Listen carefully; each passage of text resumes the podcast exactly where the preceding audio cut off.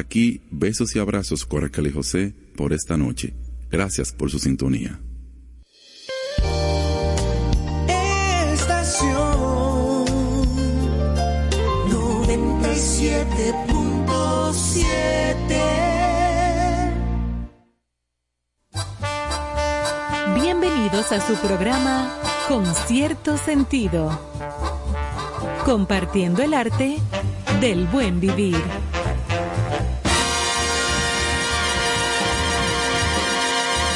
Por estación 97.7.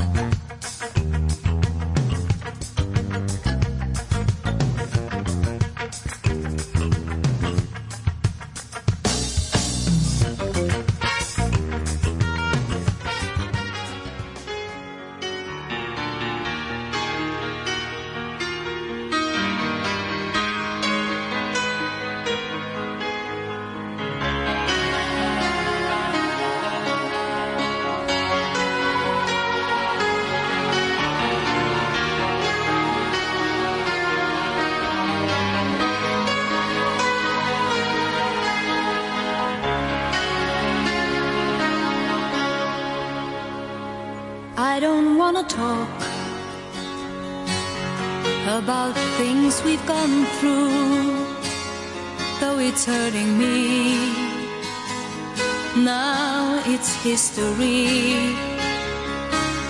I played all my cards, and that's what you've done too. Nothing more to say, no more race to play. The winner takes it all, the loser standing small beside the victory.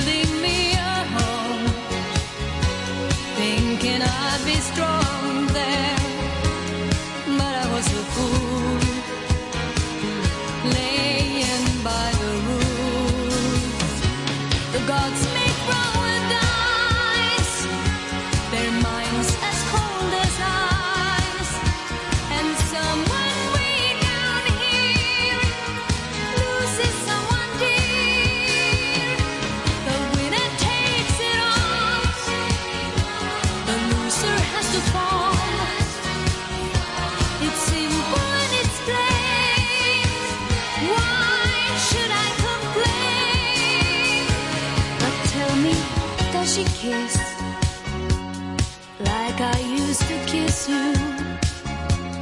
Does it feel the same when she calls your name?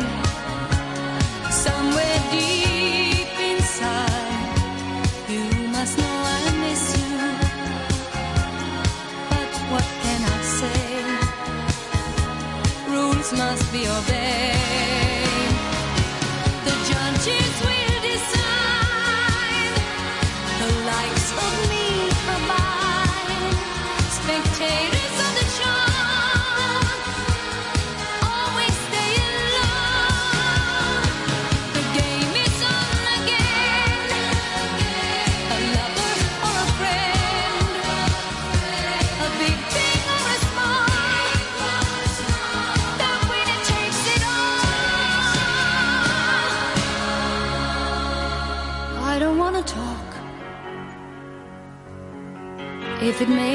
feel sad, and I understand, you've come to shake my hand. I apologize if it makes you feel bad seeing me so tense. No self-confidence. But you see the winner takes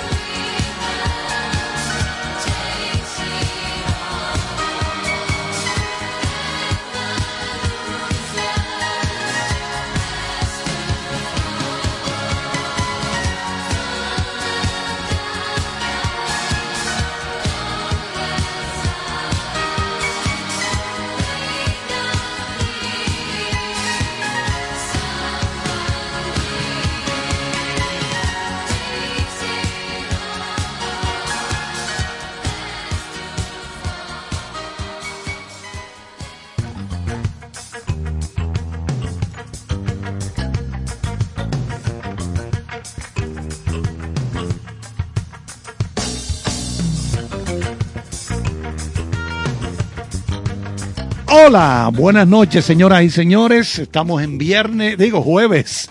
Jueves. social, jueves presocial, 17 de marzo del año 2022. Estamos por aquí, el licenciado en Ciencias Ocultas, don Néstor Caro.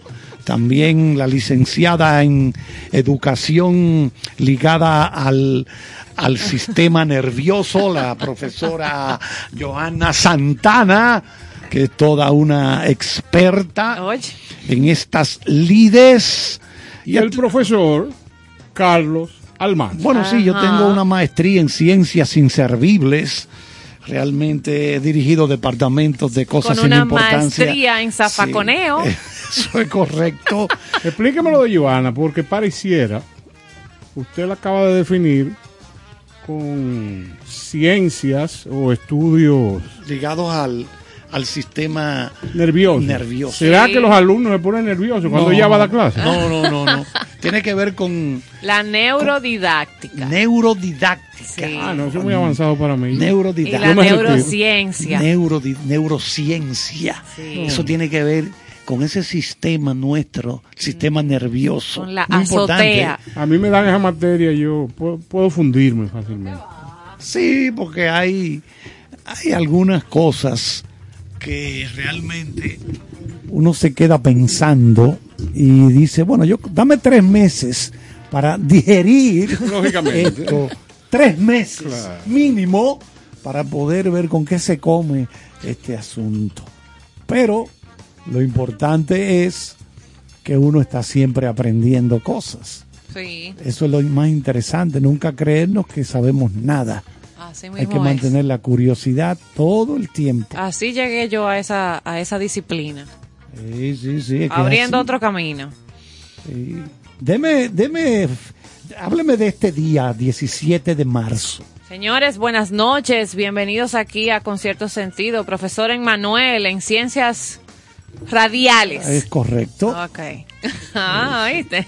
Es como, es como las gomas, que son radiales. 17 de marzo, hoy en nuestro programa, como siempre los jueves, donde tocamos un poco de las eh, del entretenimiento, del arte, de la cartelera, eh, nada de, sobre todo en el Cine, música. música, esa otra partecita de la de la moneda esta noche para que no se muevan de ahí. Tengo entendido que el profesor Néstor Caro va a tocar, invitado por el grupo Coldplay. Sí. Acá. va a estar tocando Ah, pero tiene que ahí. ir todo No, medioambientalista para no, tocar compré, ahí. compré una camiseta con muchas ramas. Eh, Muy bien. Claro, ok. claro. Señores, con nosotros va a estar un- una persona muy querida por la sociedad dominicana. Un actor muy querido que su calidad humana se une a su talento. Kenny Grullón va a estar con nosotros esta noche. Excelente, excelente. Así que unos Kenny Grullón creo que acaba de retornar de Londres, donde estuvo agotando unos tres ¿Me meses. Tres meses invitado por la producción de The Mouse Trap Sí. de La Ratonera, allá en, en Londres, en Se el hospedó con el príncipe Williams. ¿Usted que ha estado en el Soho allá de Londres? Eso es increíble. ¿Usted- ¿O en el West End? ¿Qué es lo que le gusta a usted allá? Las dos cosas, porque usted sabe que esa- esas zonas foráneas eh, nutren a uno, eh, no solamente de, de lo que no se percibe, sino también de aquellas cosas que uno ingiere. Exacto. Entonces, el menú allá es especial. Claro, claro. Sí, sí, sí. Usted como que le presta mucha atención a los países que visita, a lo que tiene que ver con, en buen dominicano, la macá. Es así. ¿La ¿Por qué, qué? profesor?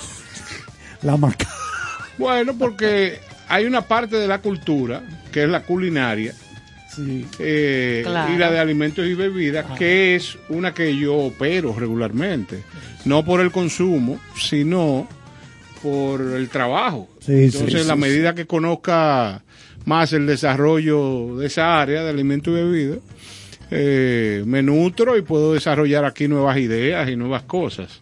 Claro. Pero también me gusta disfrutar de, Sí, La de practico. las calorías. La Pero- practico y la disfruto. No, no, pero una de las cosas buenas de este programa es el maridaje siempre. Claro. Porque es que no se puede vivir sin comer. No, mira, ayer. No se puede vivir sin comer. contenido de roque- roquetitos. Sí, sí, sí. Ayer hablamos de muchos platos criollos. Y aprendimos mucho de, Sí, de Carlos Estrella La principalmente. vida culinaria dominicana. Sí, sí, sí, Sí, sobre eso es- todo. eso es Aunque yo me quedé muy triste, pero sí, porque don Carlos Estrella pronostica que, que nos queda poco con esa identidad si no se cuida, si no se hace algo.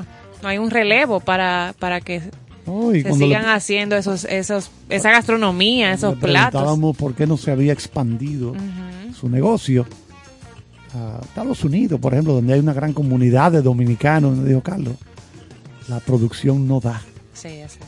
la producción no es suficiente. Y la logística también. de- Una de las primeras cosas que, por ejemplo, el profesor Caro es exportador. Por ejemplo, él lleva productos a China.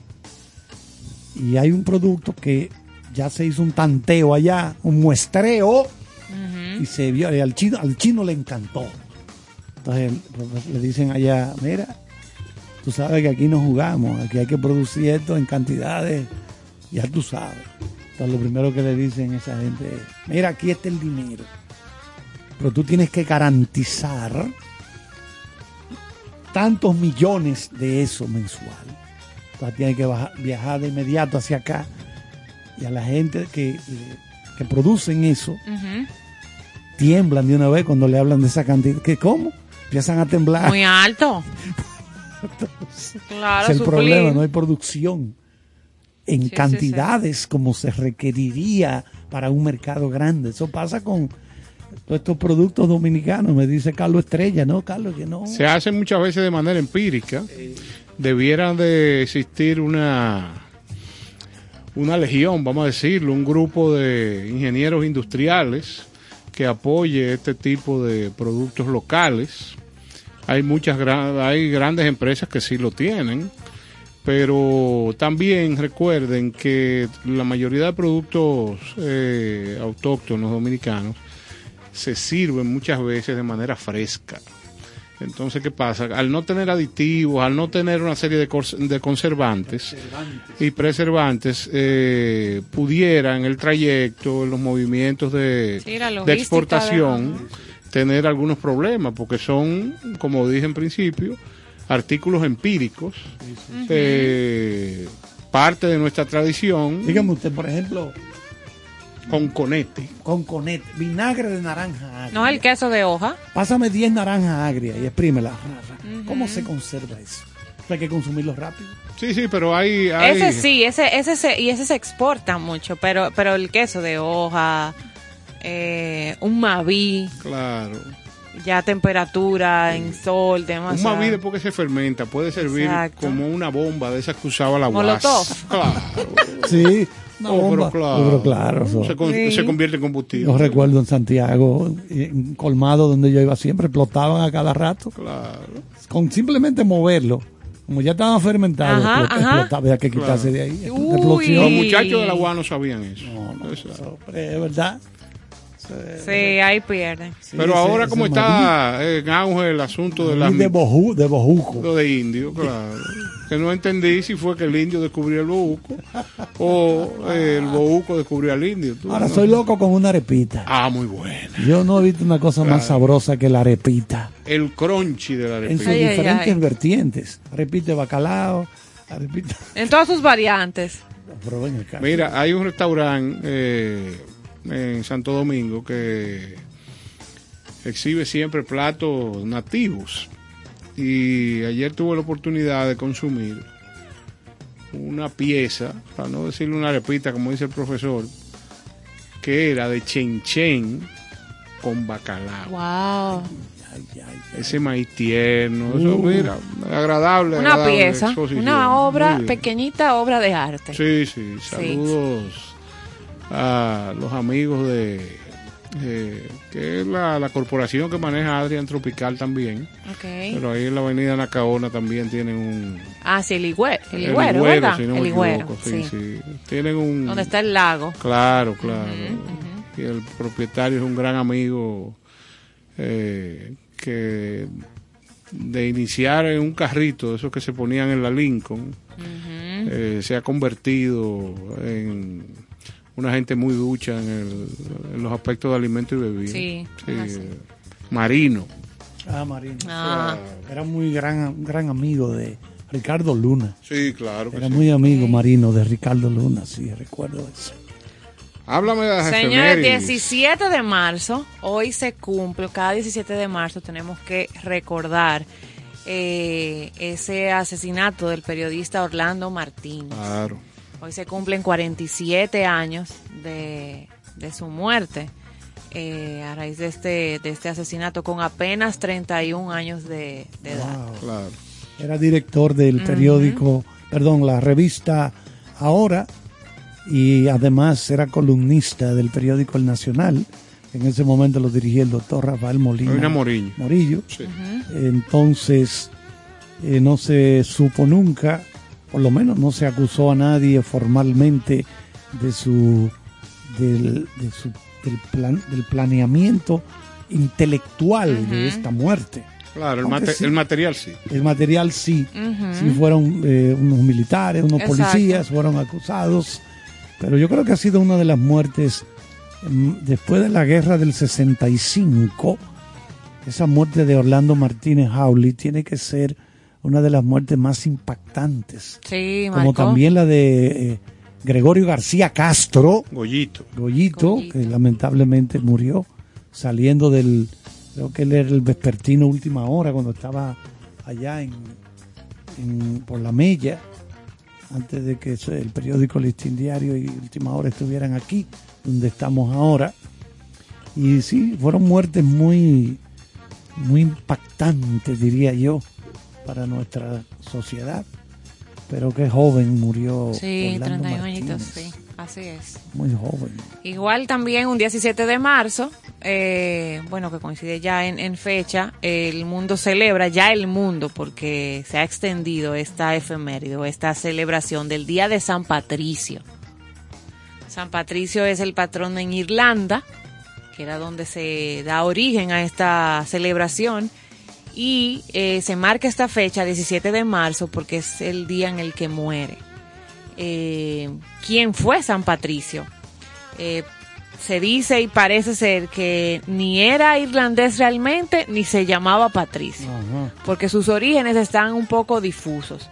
Se sabe que nació en el año 387 en algún lugar de Escocia, con el nombre que no puedo ni siquiera pronunciar por la combinación que tiene Mawin, Mae- Mawewin, Mawin, algo así y que fue secuestrado cuando solo era un niño por parte de piratas irlandeses que lo vendieron como esclavo. Estuvo trabajando como pastor en Irlanda hasta que consiguió escaparse a Francia y se preparó para ser un sacerdote. Entonces ahí está la, esa asociación de San Patricio con Irlanda. El símbolo más famoso de este día es ese trébol verde la hojita del trébol. Y parece que proviene de que el propio San Patricio usaba el trébol de tres hojas para explicar la Santísima Trinidad. Cuando él tenía en sus prédicas, me imagino que hacer referencia a Padre, Hijo, Espíritu Santo, lo hacía la analogía con la hojita del trébol. Eh, ya eh, no en Irlanda no es el único lugar donde se hace homenaje a San Patricio. Por ejemplo, en la ciudad de Nueva York eh, ya se hacen unos desfiles que cada año se suman mucho y mucho más personas, sobre todo emigrantes que son irlandeses. Claro, Ese claro. desfile puede tener hasta dos millones de personas reunidas. sí, sí. Exactamente. En Chicago, que en- recientemente esta semana vimos el proceso en los diferentes medios de comunicación, eh, cómo van tiñendo el río en Chicago De verde. de verde. Están todos los barquitos El río de verde. de verde en honor a San Patricio. Eh, empezaron a hacer eso de pintar el río desde 1961 eh, con un colorante verde y duraba mucho el proceso y cada día han ido ya modernizando la técnica y usted ve todos los barquitos en el río de Chicago desde la semana pasada tiñendo el río. Hoy usted busca ahora cómo está el río verdecito. Bueno, aquí, aparte de esta celebración del Día de San Patricio, algo insólito, y es que hackearon campanas en Viena. No, no, no, eso, Un eso ataque sí curioso. informático ha sido el responsable de que repicaran las campanas de la Catedral de San Esteban de Viena, la pasada madrugada durante 20 minutos. ¡Can! can te imaginas? can. Ay, ¿qué es esto? ¿Qué qué es lo que está pasando? Despertando a los vecinos del centro de la ciudad. O sea, esas campanas las hackearon porque Sí. no hay respeto ya para el sistema de las campanas y para resolverlo 20 minutos a las 2 de la madrugada en Viena. Esas- esas campanas Estas campanas Se en su tocan buena. computarizadas. Ajá. Porque antes, sí. antes yo era monaguillo y usted tenía que prácticamente yo me colgaba de la, de, de la soga, una soga gruesa, para poderla sonar Ajá, allá sí, arriba. ajá. Ajá. yo me guindaba, como se dice aquí, para poder alarla. Sí. Pero ya, ya Me eso. imagino lo divertido eso. No, no, es excelente. Entonces, pero Sí. ya, ya eso no es así. Ya esto es ahora computarizado. Y Carlos se movía en el péndulo de un lado a otro ahí. Y parece que alguien hackeó, El sistema. hackeó este sistema de campanas. Yo lo que te digo es que la A gente... las 2 de la mañana. El tiempo pasa y la gente inventa todo tipo de artimañas para hacer cosas tan insólitas como esta. Esta mañana veía yo uno de los programas eh, matutinos y sigo sorprendido porque, por ejemplo, el, el tema que está en boga ahora es las tarjetas sociales que han Clonado. hecho unos fraudes, No, es que impacta, unos es que fraudes terribles. Lo Entonces, lo que no aquí. sé es cómo eh, este proceso, teniendo eh, intervención de entidades del Estado que tienen manejo electrónico, teniendo la banca nacional, teniendo no, no. gente que supervisa, porque hay varias entidades del Estado que lo hacen. eh, pero el hecho de la banca, que son gente que Sí, la banca protegen sobre todo. eh, cualquier sus operaciones. Entonces lo que oí es que los colmados eh, y diferentes tipos de comercio que tienen este, son parte de esta cadena, alquilaban los Sí, verifón. podía... no, alquileres de millones De de millones. de pesos. es, eh, se supone que es más de 100 millones de pesos. Hay una gente que habla de 300 No, que la- el, millones. el verifón, el verifón te, te costaba ese alquiler, te podía costar un millón de pesos. Tú sabes O por transacción, quédate con mil. Ya Eso es lo que se sigue dilucidando. Pero, pero los numeritos como que no cuadran. No, no, pero eh, eh, eh, yo no yo no quiero ver el, el fondo del asunto. Yo lo que quiero ver, yo lo que me, me sorprendo es de que en cada proceso El hackeo, el- el siempre sistema, hay sí. alguien que trata de sacar ventaja. y pero en este caso es muy triste porque estamos hablando de una ayuda a gente que no tiene dinero. Entonces lo de imaginar es que una persona de escasos recursos vaya buscando ese pan diario y que no pueda adquirirlo porque ya lo consumieron. Así mismo. Entonces yo creo que esto es detestable y, y bueno llamar a las autoridades que hagan lo necesario y No, lo no, propio están- están en para eso. que estos recursos vuelvan a donde tienen que estar. ¿Usted se imagina, profesor Caro, eso en Singapur? Ah, no, no. Ay, No, cambiarían, cambiarían a sierras eléctricas. No. Como, sí, sí, como eh, la manera de que la gente eh, tenga pausa al momento de hacer en cosas como Singapur esta. van al colmadito y el del colmadito dice, no, pero tú estás loco. No, y te, te- te reporta, él mismo te reporta para que no, se pero dé. eso no llega ahí, o sea, no. No, Sí, no llega, no llega. En Singapur es una cosa. Por Ahí no eso. juegan. No, Claro. por eso, o sea, ¿Cuál es tu cédula? ¿Cómo? Ajá. Ah, sí, sí, espérate ahí, que te vienen a buscar. Eso ahora. mismo, La- exacto. desde la intención. Los reportan ahí mismo. pero imagínense ustedes que cuando estalla la, hace dos años la pandemia, bueno, ahí hay un edificio donde hay 40 familias, 40 apartamentos. Hay un señor que está contagiado y no quiere salir de ahí. Cuando las autoridades le han pedido de forma cordial, de forma pacífica, por favor, usted tiene que aislarse de sus vecinos para no enfermarlo y nosotros poder controlar esto. No, que él no quiere salir. Ah, no quiere salir. A ratico llegaba una guagua allá abajo con 12 personas, con unos bates 42. Bates, o sea, Resuelto. para acariciarlo, claro está. Sí, sí. No, para jugar con él. ¿Cómo que se llama la vitilla? Claro, le daban, le entregaban un bate, pero más pequeño.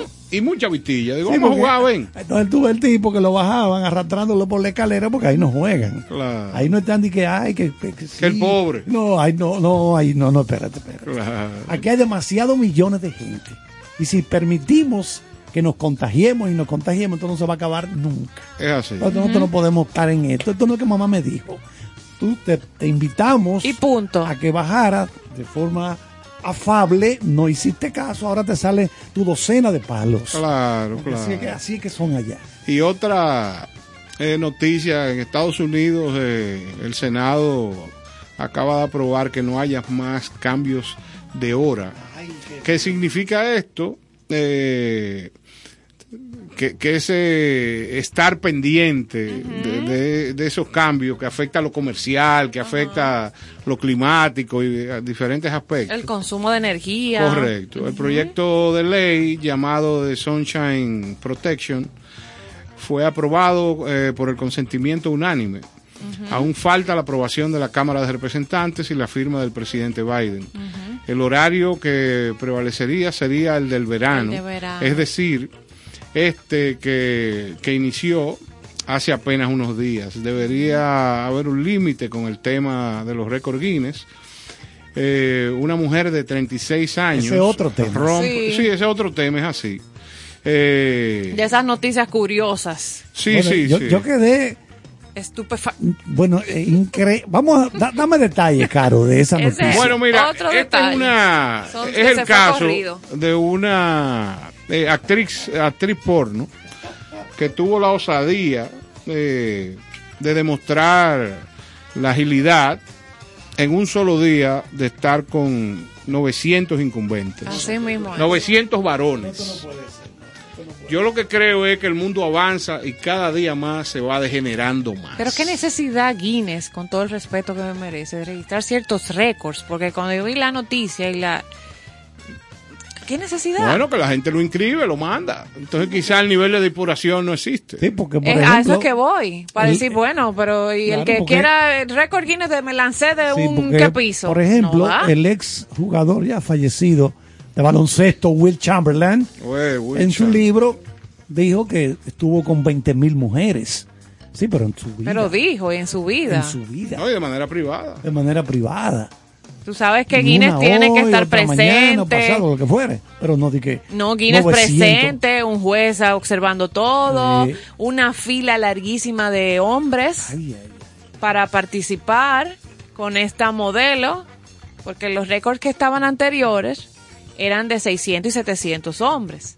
Entonces esta mujer rompe este récord sobrepasando el número de No, 900. pero yo creo que tuvo débil esa acción porque debió de sobrepasar los mil.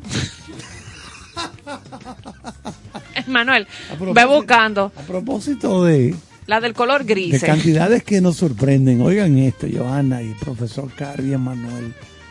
Estaba ahorita hablando de la película Filadelfia. Sí. de, de- de Tom Hanks, que ganó el Oscar, y Denzel Washington. Y siempre, yo que soy curioso con eso, busqué cuántas libras rebajó.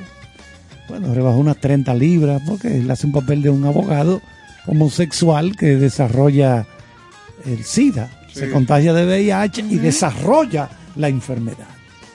Hasta que empieza a ponerse flaquito, y ganó el Oscar. Bueno, pues oigan este dato a propósito de números. El director de la película, Jonathan Demme, dice, yo necesito por lo menos 50 homosexuales aquí en Nueva York de- o en Filadelfia, la ciudad donde se hizo. Sí. Eh, estén, estén o no estén contagiados con esto. Bueno, pues de 53 homosexuales que participaron en la película. Al año de estrenarse la película ya murieron 42. No me digas. Claro, Wow. estamos hablando de cuando esta pandemia comenzó. Claro, Sí, y cuando sí. estaba en, en gran aumento. Exactamente. Sí. No había. Ahora hay una serie, hay una serie de Ni conocimiento de ella. de, de- de- de terapias, ¿verdad? de, de- de forma de manejar la enfermedad que ya no se ve aquello, pero yo me quedé sorprendido viendo eso, esa cantidad de homosexuales que trabajó en la película Filadelfia y que murieron al año siguiente.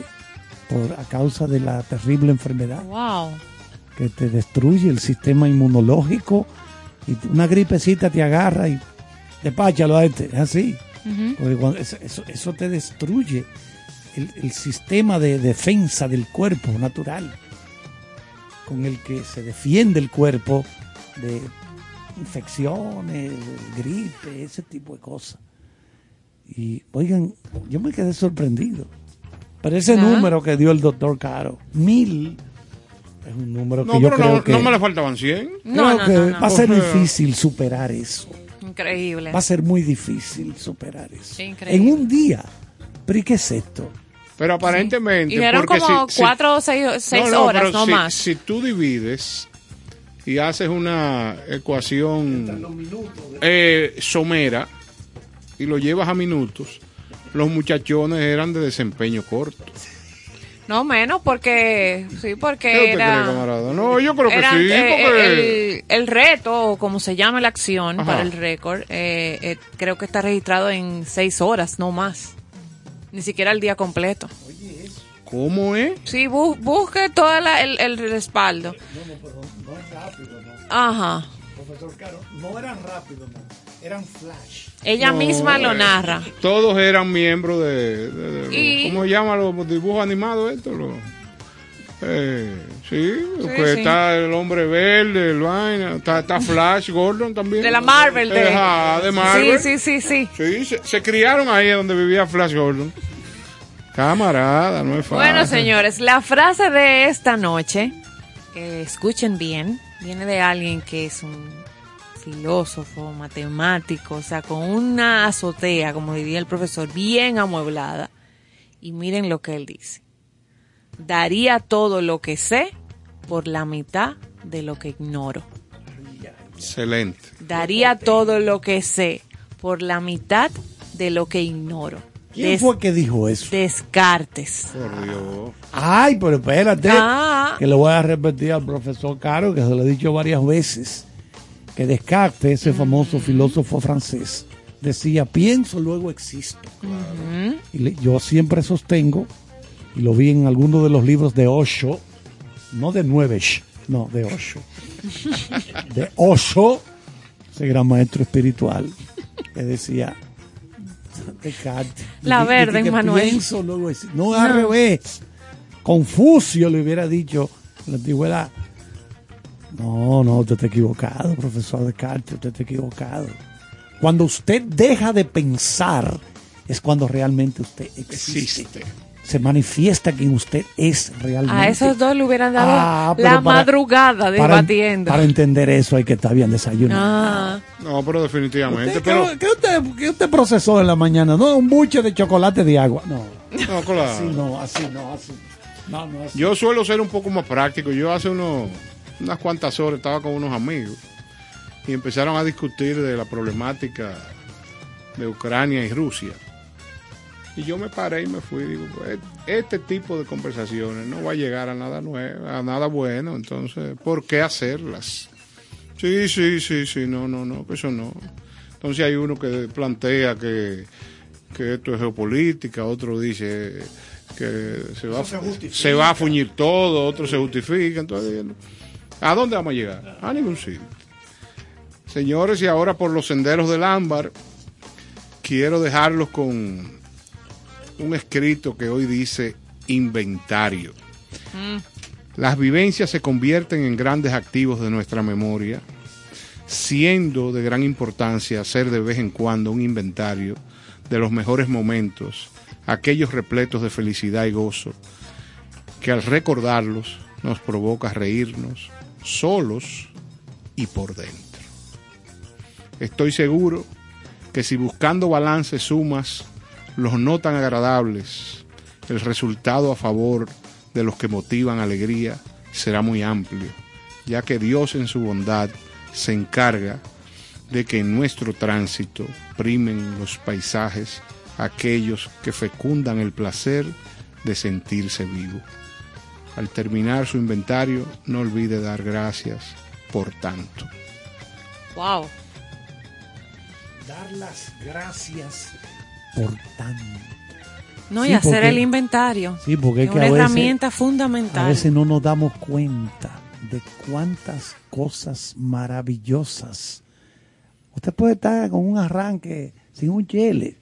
Que es regularmente lo que más deprime. Claro, o sea, por eso lo pongo de ejemplo. Claro. Y usted en esos momentos, mire mi hermano, usted tiene que darle las gracias a Dios por tantas cosas buenas.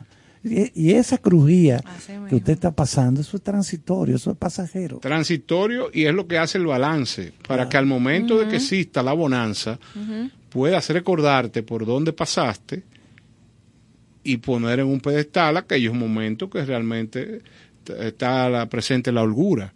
Y lo, el tema del inventario es tan fácil recordarte de qué feliz hiciste cuando naciste a los que te trajeron al mundo, por dónde tuviste que pasar y qué, qué, cómo se desarrolló tu vida, eh, conociendo en la niñez, todo lo que se vivió en la niñez, en la juventud, los amigos, un inventario general de toda, de todos los buenos momentos que se tienen, lo pones eh, en práctica y te servirá siempre de un, col- un colchón particular para todo lo que a ti te parece eh, lo negativo, no, y se recomienda lo hasta, triste. hasta en cada día. No, no, O sea, claro. diario, ese inventario. eh, los psicólogos lo que- recomiendan, te ayuda a hasta dónde fallé, qué hice mal para mañana, entonces hacerla, enmendar. Es inventario personal. Cuando uno alcanza cierto nivel de desarrollo espiritual, yo no soy religioso, ni mucho menos. Soy, respeto mucho eso, pero yo no soy religioso. Pero sí entiendo que el ser humano tiene componentes, material, espiritual. Cuando tú llegas a cierto nivel de desarrollo,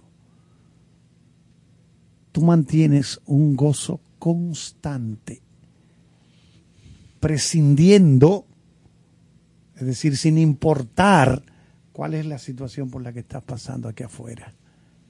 Yo sé que no es fácil alcanzar eso, pero se puede alcanzar. Son muchos los cristianos a nivel mundial que viven ya en ese estado de gozo constante. Porque eso, tu, tu gozo, tu alegría no puede depender de lo que está ocurriendo aquí afuera. Yo sé lo que pasa, eso no lo va a entender mucha gente. No empieza y termina en ti. Exactamente. Comienza y termina en mí. Entonces, oye, no vamos a estar porque estemos pasando por una situación difícil. Mira, por ejemplo, esos dos años que hemos estado con la pandemia esta, que hay mucha gente que se, vol- se volvió loco. Sí, se volvió loco y los psicólogos dijeron, prepárense que vamos a comenzar a recoger los resultados de todo eso que hemos sufrido. Resultados psicológicos, ¿verdad? Válido, claro. Que se dice que todavía no hemos comenzado a sentir ese, ese, sacudimiento psicológico provocado por ello, pero yo, soy, yo, yo mantengo el optimismo siempre. ¿no? Y en las situaciones que te van a ir pasando, tener como referente de dónde venimos estos últimos dos años. Porque nos sorprendemos de situaciones, pero por ejemplo, tenemos un altercado en la calle, un vecino, una situación, eh, esas asperezas eh, vienen de la condición que cada ser humano tiene. Entonces, si tenemos la capacidad de antes de responder, respirar cuatro o cinco veces, decir, ¿por qué estaría pasando o estuvo pasando esta persona que me está eh, respondiendo de esta manera? Entonces déjame, oye, un abrazo, una sonrisa, sí, está bien, o sea, te invitan a pelear, tú, tranquilo, líder. Así Pase por cobarde y no se haga el astro de la lucha, porque eso es lo que va a permitir que usted primero perdure en la vida eh, y se evite confrontaciones innecesarias, porque en eso es que yo creo. O sea, ok, vamos a confrontarnos, pero ¿cuál va a ser el resultado? Que usted va a tener, porque estamos confrontados en ideas, que usted va a tener alguna situación positiva en su vida o va a adquirir algún conocimiento, pues vamos arriba. Pero si es un asunto eh, eh, que, que lo que va a traer es una desgracia o que va a traer una situación negativa, asunto de egos. exacto. Para yo dármela de que yo soy el león. No, no. Está bien, hermano, usted es un león, yo soy un corderito. Claro, claro. No, no, no. Cómasela usted. si usted- Dale para allá. Disfrute, disfrute. Como- ahí vi un comediante, lo repito, un comediante mexicano, un video de esos que mandan ahí. Él dice, di que no, no, eso no me interesa, di que ser number one, ¿para qué? No, yo estoy bien siendo el número cuatro. Yo soy el number four. yo Muy soy bien. el número cuatro. Al que quiera partirse la madre, Siendo para- el para uno. que ser número uno, pues pártase la madre usted. Di que para ser número uno. Déjeme a mí en Number mi one, cuatro. pues perfecto. Yo, yo soy número seis y estoy feliz. Claro. Me encantó. No me interesa Ahí, eso. ahí es que está la magia de la vida. Me Ser feliz con lo que usted tenga.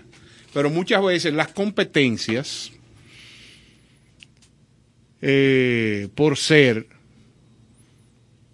aquel individuo que no entiende. Por parecer. que- no, por ser y parecer, porque ser, eh, yo aludo a este término o esta condición, es aquel que no está, eh, no está claro ni satisfecho y no se ha dado cuenta que usted empieza a ser desde que nace. Esto no es más que un tránsito que usted viene, usted anda con una canasta en la vida y usted le va poniendo información, le va poniendo, pero de este lado está la canasta de que yo quiero eso que tú dijiste, parecer. Eso Yo es, quiero entonces no, tener. dejo de ser. No, porque eh, yo lo divido. Este es el, este es el ser. Y el parecer es más práctico, es más de, de ese ser humano que tiene debilidades. O sea, señores, el culto a lo que tengo es terrible en este momento. O sea, estamos hablando de que yo, Dios me da la oportunidad de tener una casa en las afueras, como se dice en Estados Unidos, que es una segunda vivienda, un sitio para veranear. Y yo quiero invitar a mis amigos a que disfruten conmigo en esa casa. Entonces usted está siendo un ser humano correcto, porque usted está viviendo lo bueno que es compartir. Lo bueno es que dejarle saber a un amigo que tiene un espacio porque yo lo tengo, que no es mío nada más, también es tuyo, un compadre, un hermano. Pero cuando se trata que usted lo que quiere es un echabaineo particular. Un fronteo, como le dicen ahora. O sea, usted lo que está con, usted se ha convertido en un individuo inorgánico, un individuo que pe- le pesa más no lo que siente, sino lo burdo, lo que tiene. Entonces, ideal es, que- hoy aquí debiera de existir una universidad de la vida que le enseñara a la gente a vivir. ¿Cuál es el objetivo principal? Y yo creo mucho en eso. O sea, la competencia es peligrosa, muy peligrosa. Eso es así. Señores, y vamos Mire, entonces. ahora Ah, de, sí. de- de disfrute. Santana, defíname fronteo. Fronteo. Eso es un te- Ahora cuando regresemos, profesor, le voy a hablar del fronteo. Disfrútese algo que no cuesta nada y que está ahí para todos. La luna está hoy llena sobre la ciudad de Santo Domingo. Hermosa. Así que quédese en con cierto sentido. Busque la luna, salga a buscarla, véala y póngale el... el... Y vamos a dar idea. Usted está en su casa, Ah, salga. Si tiene en la casa una botella de vino, diríjase a la sola colonial, busque el rincón que más le parezca, disfrute de esa botella y por si acaso abra las puertas de su vehículo y con cierto sentido le va a regalar dos temas para que disfrute la vida con música, que es el alimento del alma ideal para vivir de una manera memorable.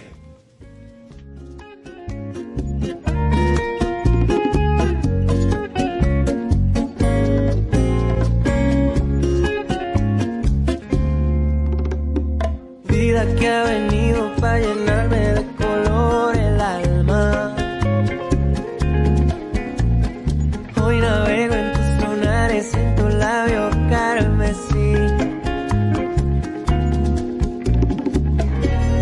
Cuece el calor de tu piel en mi piel.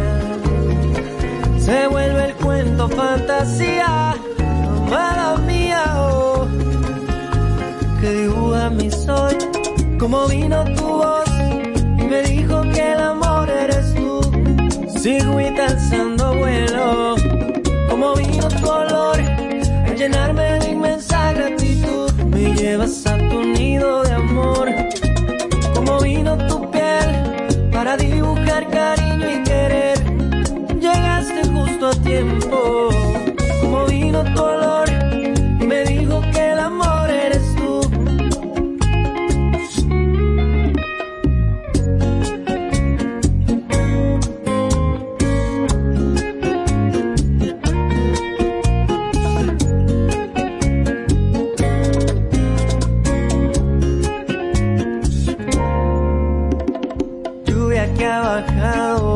desde la montaña. Mis caricias, tus caricias que se tejen entre sí. Cómo contrasta el color de tu piel con mi piel. Se vuelve el cuento fantasía, amada mía, oh, que dibuja mi sol. Como vino tu voz y me dijo que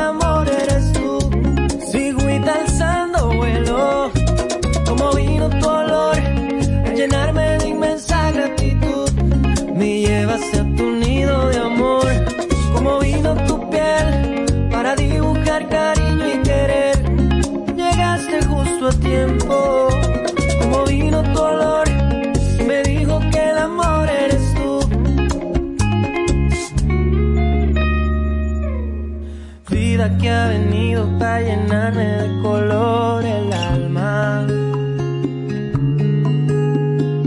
Hoy navego en tus lunares y en tu labio carmesí. Con cierto sentido.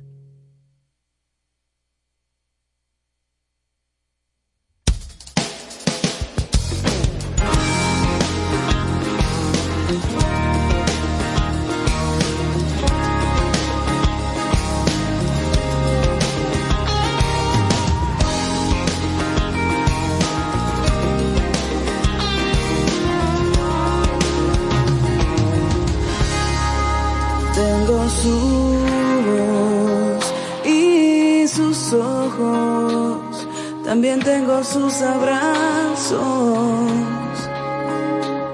Y tengo miedo de perderme como siempre.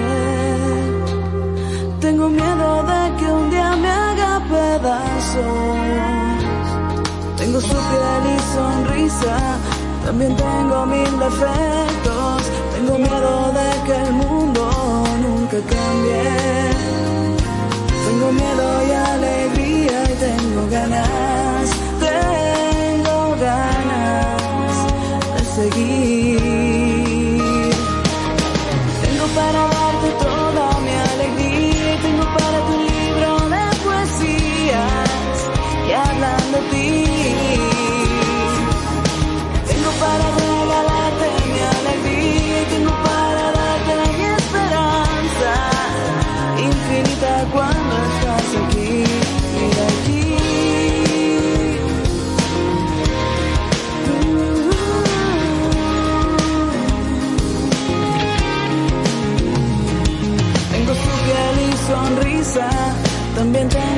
Tengo miedo de que el mundo nunca cambie.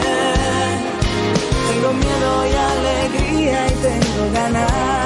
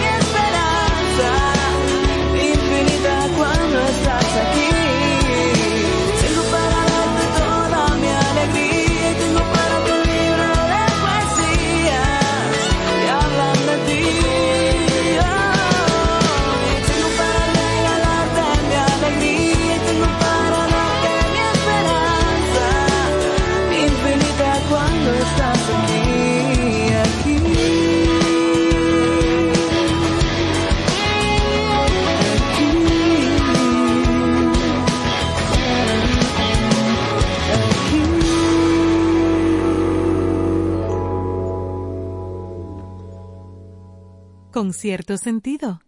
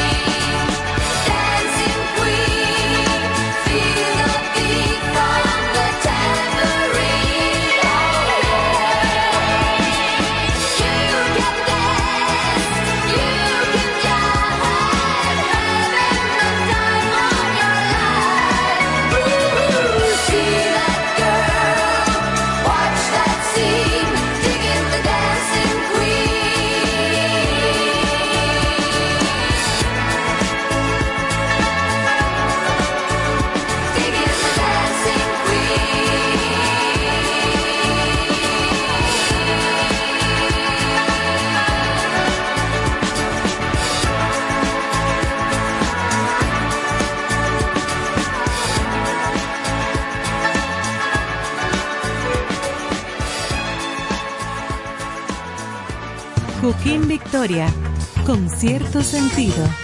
Muchísimas felicidades a mis amigos de Concierto Sentido. Gracias por compartir el arte del buen vivir. Enhorabuena, ya nos vemos. Hello, hello, hello, hello. Un abrazo bien fuerte a todos mis amigos de Concierto Sentido. Gracias por compartir el buen vivir y la buena música. Chichi Peralta les quiere un saludo a todos sus seguidores y enhorabuena, eso va a ser un éxito. Dios le bendiga. Con cierto sentido.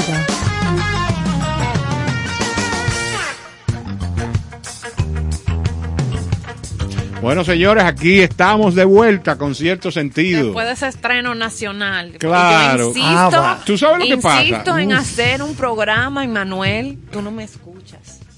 No me escuchas. ¿Qué tipo de programa tú quieres? Exacto. No, que vamos a traer una música. Un chin para acá. Bueno, lo primero es que eh, yo he dedicado tiempo, dinero y esfuerzo a hacer un estudio de mercado amplio y Ah, pues estos ya. números han dado de que los muchachos entre 18 y 22 no están pendientes a este programa. No, pero Entonces, yo, no, yo no entro aquí en ese mi grupo. compañero, aquí mi compañero, cuando yo puse ese disco, No, acá oye, lo- el único responsable de todo lo que se oye aquí en música soy yo. a Carlos lo perdimos. Entonces, cualquier, cualquier boche que se me quiera Mm. dar, yo estoy aquí presto para eso. Entonces, ¿cuál es la situación? Dancing Queen es un temita Nuevo. nuevo en los corazones de gente como yo, que ya pasamos del, de, de cinco lustros. O sea, ya. Y yo cuando oigo ese disco, eh, oye, las fibras emotivas de mi corazón brincan, porque algún amor habré dejado, o me habrá inobservado algún Bueno, amor también. ya. No más palabras, Entonces. ¿qué pasa? Haga su litica de los discos que usted quiere. Ojalá que no rocen en ningún momento con todo lo moderno que está disfrutando. No, porque yo no estuviera aquí, yo creo. Ah, Yo creo que no exactamente. estuviera aquí. No me hubiera ganado una sillita. Exacto. Entonces, ¿cuál es la situación? Haga su listica, Ah, que nosotros todo. confiamos en el buen gusto suyo Ah. y tenga la seguridad que será incluido, lógicamente, mezclado Bueno, con esos temas, mi- esos Profesor, temas viejos. Voy a hacer Profesor- muy play, un play. Caro, a usted le gusta Bad Bunny, Oh, lógicamente. pero usted es loco con Bad Bunny. No soy loco porque realmente tuvimos un altercado en el Teatro Nacional en una entrega de unos premios que Cassandra no, son los premios eh, Soberanos. soberanos ya en ese tiempo. Sí. Porque la persona llegó al teatro con una vestimenta lumínica que afectó mi retina. Oh. Entonces estábamos sentados, él en la primera fila, yo en la segunda, y yo lo intervine, le dije, camarada, pero eh, si usted quiere yo busco un saco negro para que usted le baje la intensidad a ese flu que se ha puesto. Y eh, el tiempo me ha marcado terriblemente porque un individuo artista, porque hay que decir que es un artista, que tenga un concierto en octubre, si no me equivoco, y que en horas llenara el Estadio Olímpico Juan Pablo Duarte que no es Y fácil de abriera llenar. y abriera otra función Y veo que ya la gente está aparentemente eh, Va al mismo, no, al mismo no, camino. el mismo el mismo ritmo de la venta de boletería y creo que la gente ya se va a empezar a alar los pelos o los cabellos por conseguir estas Las boletas próximas, sí. debo de callar, aunque no sea un gran adepto de, de esta música, no puedo negar que los ritmos son espectaculares, pero como mi función aquí es defender la cultura, eh, y a mí me enseñaron en mi casa que decir malas palabras no es un asunto práctico que crea efectos buenos. Las letras se las les pido reserva por las letras, pero después yo La soy, yo soy, yo soy percusionista La música y de la música de, la música de todos los reggaetoneros debería de hacer eh, el país o los países deberían hacer un estudio de cómo esos muchachos llegan a impactar en la gente, porque lo primero que oye el individuo es el ritmo, no en la Claro, letra. claro. Lo secundario viene por la letra. Claro, claro. Y a mí lo único que si estos muchachos eh, intentaran eh, apoyar a sus conciudadanos, mejoraran sus letras y llevaran mensajes eh, más armónicos. Entonces ahí yo estaría más contestes, inclusive produciría eventos, yo soy un productor de eventos. Pero cuando yo siento que tengo una sobrinita de 5 años que está expuesta a, Este bombardeo. a una letra que me puede decir en cualquier momento, yo te lambo toa.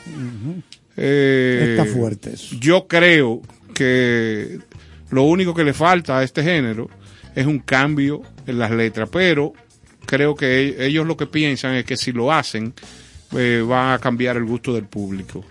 Y una muestra de que la gente lo primero que sigue es el tumbao, el beat, Claro. el ritmo, es que tú oyes gente, llevan su radio, se ponen a oír estaciones de música en inglés. Claro. No entienden un carajo de lo que están diciendo ahí, Pero les gusta el ritmo. se Sí, llevan del es ritmo. así. pa, Claro. pa, porque eso es lo primero. Por eso es que dicen que la música es ese lenguaje universal. Yo tengo, yo Música, tengo, yo tengo una experiencia. Música. Nosotros participamos en una, en una película que va a salir eh, quizá a final de año, no sé exactamente.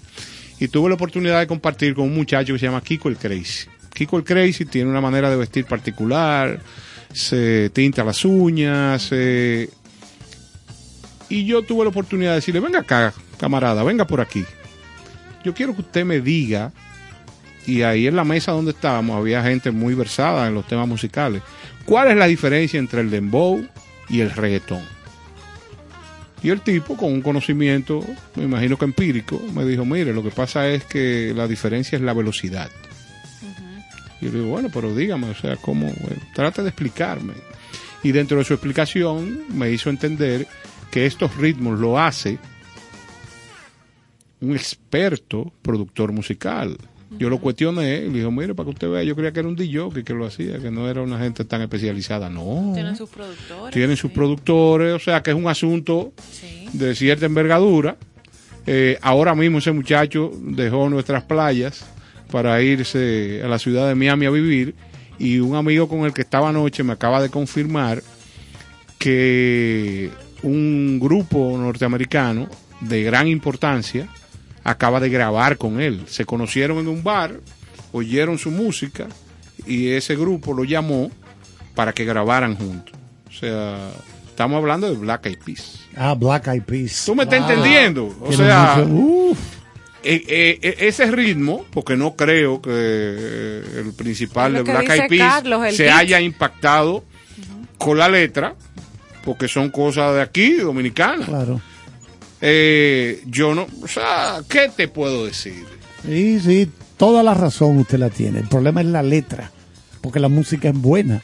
Usted se pone a oír canciones de Bad Bunny y tiene muy buena. Bueno, ya dijimos aquí que en el año pasado Spotify publicó que él fue el artista de quien mayor cantidad de canciones, 8.300 millones, oigan el número, 8.300 millones de, de streaming de sus canciones. No, no, esos son números. Una Oye, cosa exorbitante. y la música y el negocio del espectáculo se ha convertido en números. Claro. O sea, en los que tienen eh, mayor canciones reproducidas, eh, los que tienen mayor número y movimiento en las redes sociales, son los que dominan y campean el mercado en este momento. Hay que entender también que el público más joven es el público más fácil de, Atraer. de atraer porque tiene menos sedazo.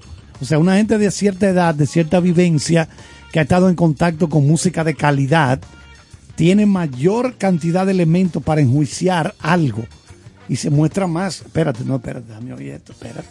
Porque ya, ha- ya con las vivencias que ha tenido, tiene con qué comparar, pero una persona muy joven no tiene con qué comparar. Pero nada, tenemos algo interesante, señores. En los años recientes, el cine ha dado un giro y con una frecuencia ahora que nos está llamando la atención, se están haciendo más películas importantes de gran presupuesto en Hollywood, películas en blanco y negro. Y nosotros vamos entonces a hablar un poquito de por qué esto. Vamos a arrancar, eh, profesora Santana. Póngame en salsa, que le tengo, le tengo, después que usted arranque. información. Yo tengo, después que usted arranque, yo tengo algo sobre la historia de cómo llega el color al cine Ok. y por qué el asunto del blanco y negro. Y no es de salsa, que vamos a ver. Como dice el profesor Carlos, y si usted está sintonizando ahora estación 97.7, usted está escuchando con cierto sentido. Nosotros estamos aquí en vivo, dos horas de lunes a viernes, comentando el arte, la cultura. Y los jueves siempre salpicamos, como dice el profesor Carlos, salseamos eh, sobre cine y entretenimiento. Y esta tendencia del blanco y negro en el cine. El cine busca formas de reinventarse cada día. Un excelente recurso son las nuevas tecnologías que le sirven para crear increíbles escenarios. Don Néstor hablaba de su retina que fue afectada por este traje que tenía este artista en los premios. Entonces parece que el cine quiere dejar quiere, dejar descansar No. Descansar las retinas Mamey, y está buscando eh, producciones más realistas del espacio, sorprendentes en efectos, eh, donde el mundo futurista es cada vez más cercano en el cine. Y aunque muchas veces esas nuevas maneras de trabajar se basan en primeras producciones creadas, obviamente, cuando inician en blanco y negro. En los últimos años se han estrenado grandes films que utilizan esta técnica, que puede parecer melancólica para algunos, pero que es una tendencia. Desde la ganadora del Oscar, Roma, que era en blanco y negro, a lo más reciente de David Fincher, eh, Mank. Mank, Está en que en blanco y negro también, eh, que ya no solo es el cine alternativo, sino que muchos estudios que hacen producciones más comerciales, por decirle un término, comienzan a adoptar esta tendencia que para muchos, Carlos me corregirá, entienden que no se le debe hacer tanto culto, porque al final asocian blanco y negro a los clásicos del cine, pero ajá, ¿cómo, cómo iban a ser? No había de otra. Exactamente. Tenían que ser en blanco y negro. Sí, aquí tengo precisamente algo de cuando se patentó el uso del color en el cine. Patentarlo. No estoy diciendo que todas las películas se hicieran a color a partir de ahí, que fue el año, o sea, terminando el siglo XX, perdón, el siglo XIX, 1899, para comenzar el siglo XX. Entonces, ahí se patentó el cine a color, 1899, y los sistemas para proyectar las películas a color, que era el Kinemacolor en el año 1908. Ya comenzó ahí el siglo XX. El Technicolor, se ha hablado mucho de que María Montes era la reina del Technicolor, de la tecnología. eso- No, pero no la cabe, profesor, No, tampoco. no, no, no, no, no, estoy diciendo porque Y ese tono. Technicolor. Technicolor, No, pero ¿qué claro. pasa? Chancela, Bueno, como pues, dicen. oi- oigan cómo era al principio el cine a color. Se usaban tres, como tres capas. Azul, rojo y verde. Se combinaban para lograr. La primera película que utilizó el Technicolor fue The Gulf Between, algo así como El Golfo Entre, literalmente, ¿verdad? Que se hizo en el 1917. Todavía estábamos en cine mudo. Ajá, que lo mencionamos en estos días. 28. Sí.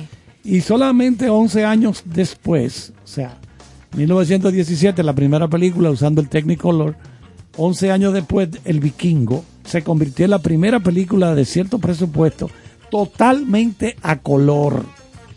La introducción del sonido, que fue en el año 1927, trajo un problema para la colorización de las películas. Sí. ¿Por qué? Porque recuerden que el sonido de las películas Ajá. se hacía cuando se usaba el celuloide en una, una banda lateral. O sea, usted cogía la película, Rian, usted iba a cualquier. Ven, entra para acá para que vea cómo es. Ajá. Y usted cogía un rollo de película, Rian, y lo abría. Y usted veía la, la- la parte negra al lado Ah, de claro. los hoyitos. Ya. Ahí era que estaba entonces. Entonces eso hacía incómodo que la colorización se montara Claro. en esa cinta de celuloide. en esa mancha. Ajá. Ya el celuloide es algo que está pasando, se está quedando ya afuera. Incluso creo que en Madrid solamente, hablaba Pedro Almodóvar hace poco, hay apenas un laboratorio para revelar celuloide. Ya todo el mundo está filmando digital. Digital, claro. Quedan algunos directores como Martin Scorsese, mi gran amigo, claro. Claro, claro, claro, que sí. todavía le gusta.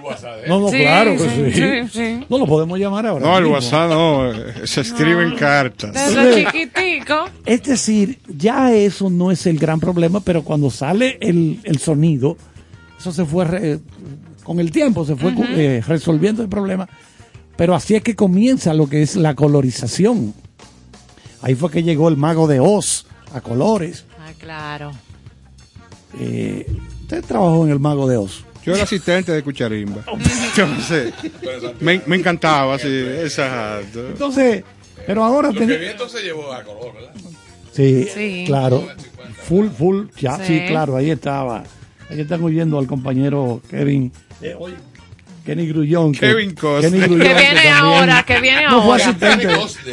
Sí, sí. Bueno, decir, por ejemplo, oigan bien, entre 1939 y 1967, la Academia de Hollywood entregaba dos Oscars a mejor fotografía. Una color y otra en blanco, blanco y y negro. Dos. No me digas. Dos. Sí, sí, pero, pero, pero se va a poner, pero, pero, pero, pero, profesor, o sea, Entonces, ¿qué pasó? respire.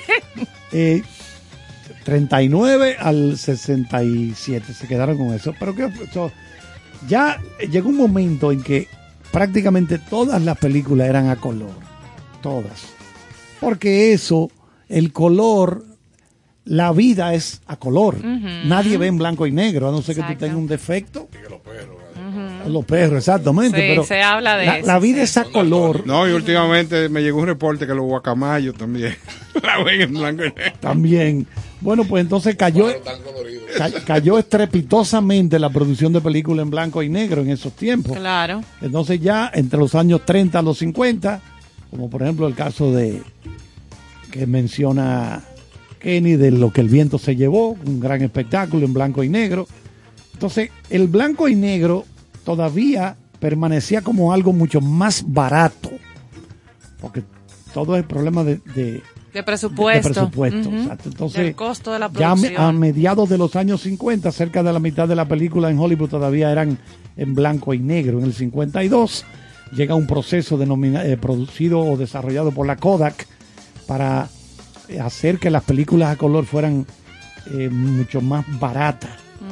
Entonces, las películas a color significaban que todo el mundo dijo, ah, no, pero si cuestan casi lo mismo, dame la color, vamos a hacer la color. Claro. Déjenme eh, puntualizarle algo.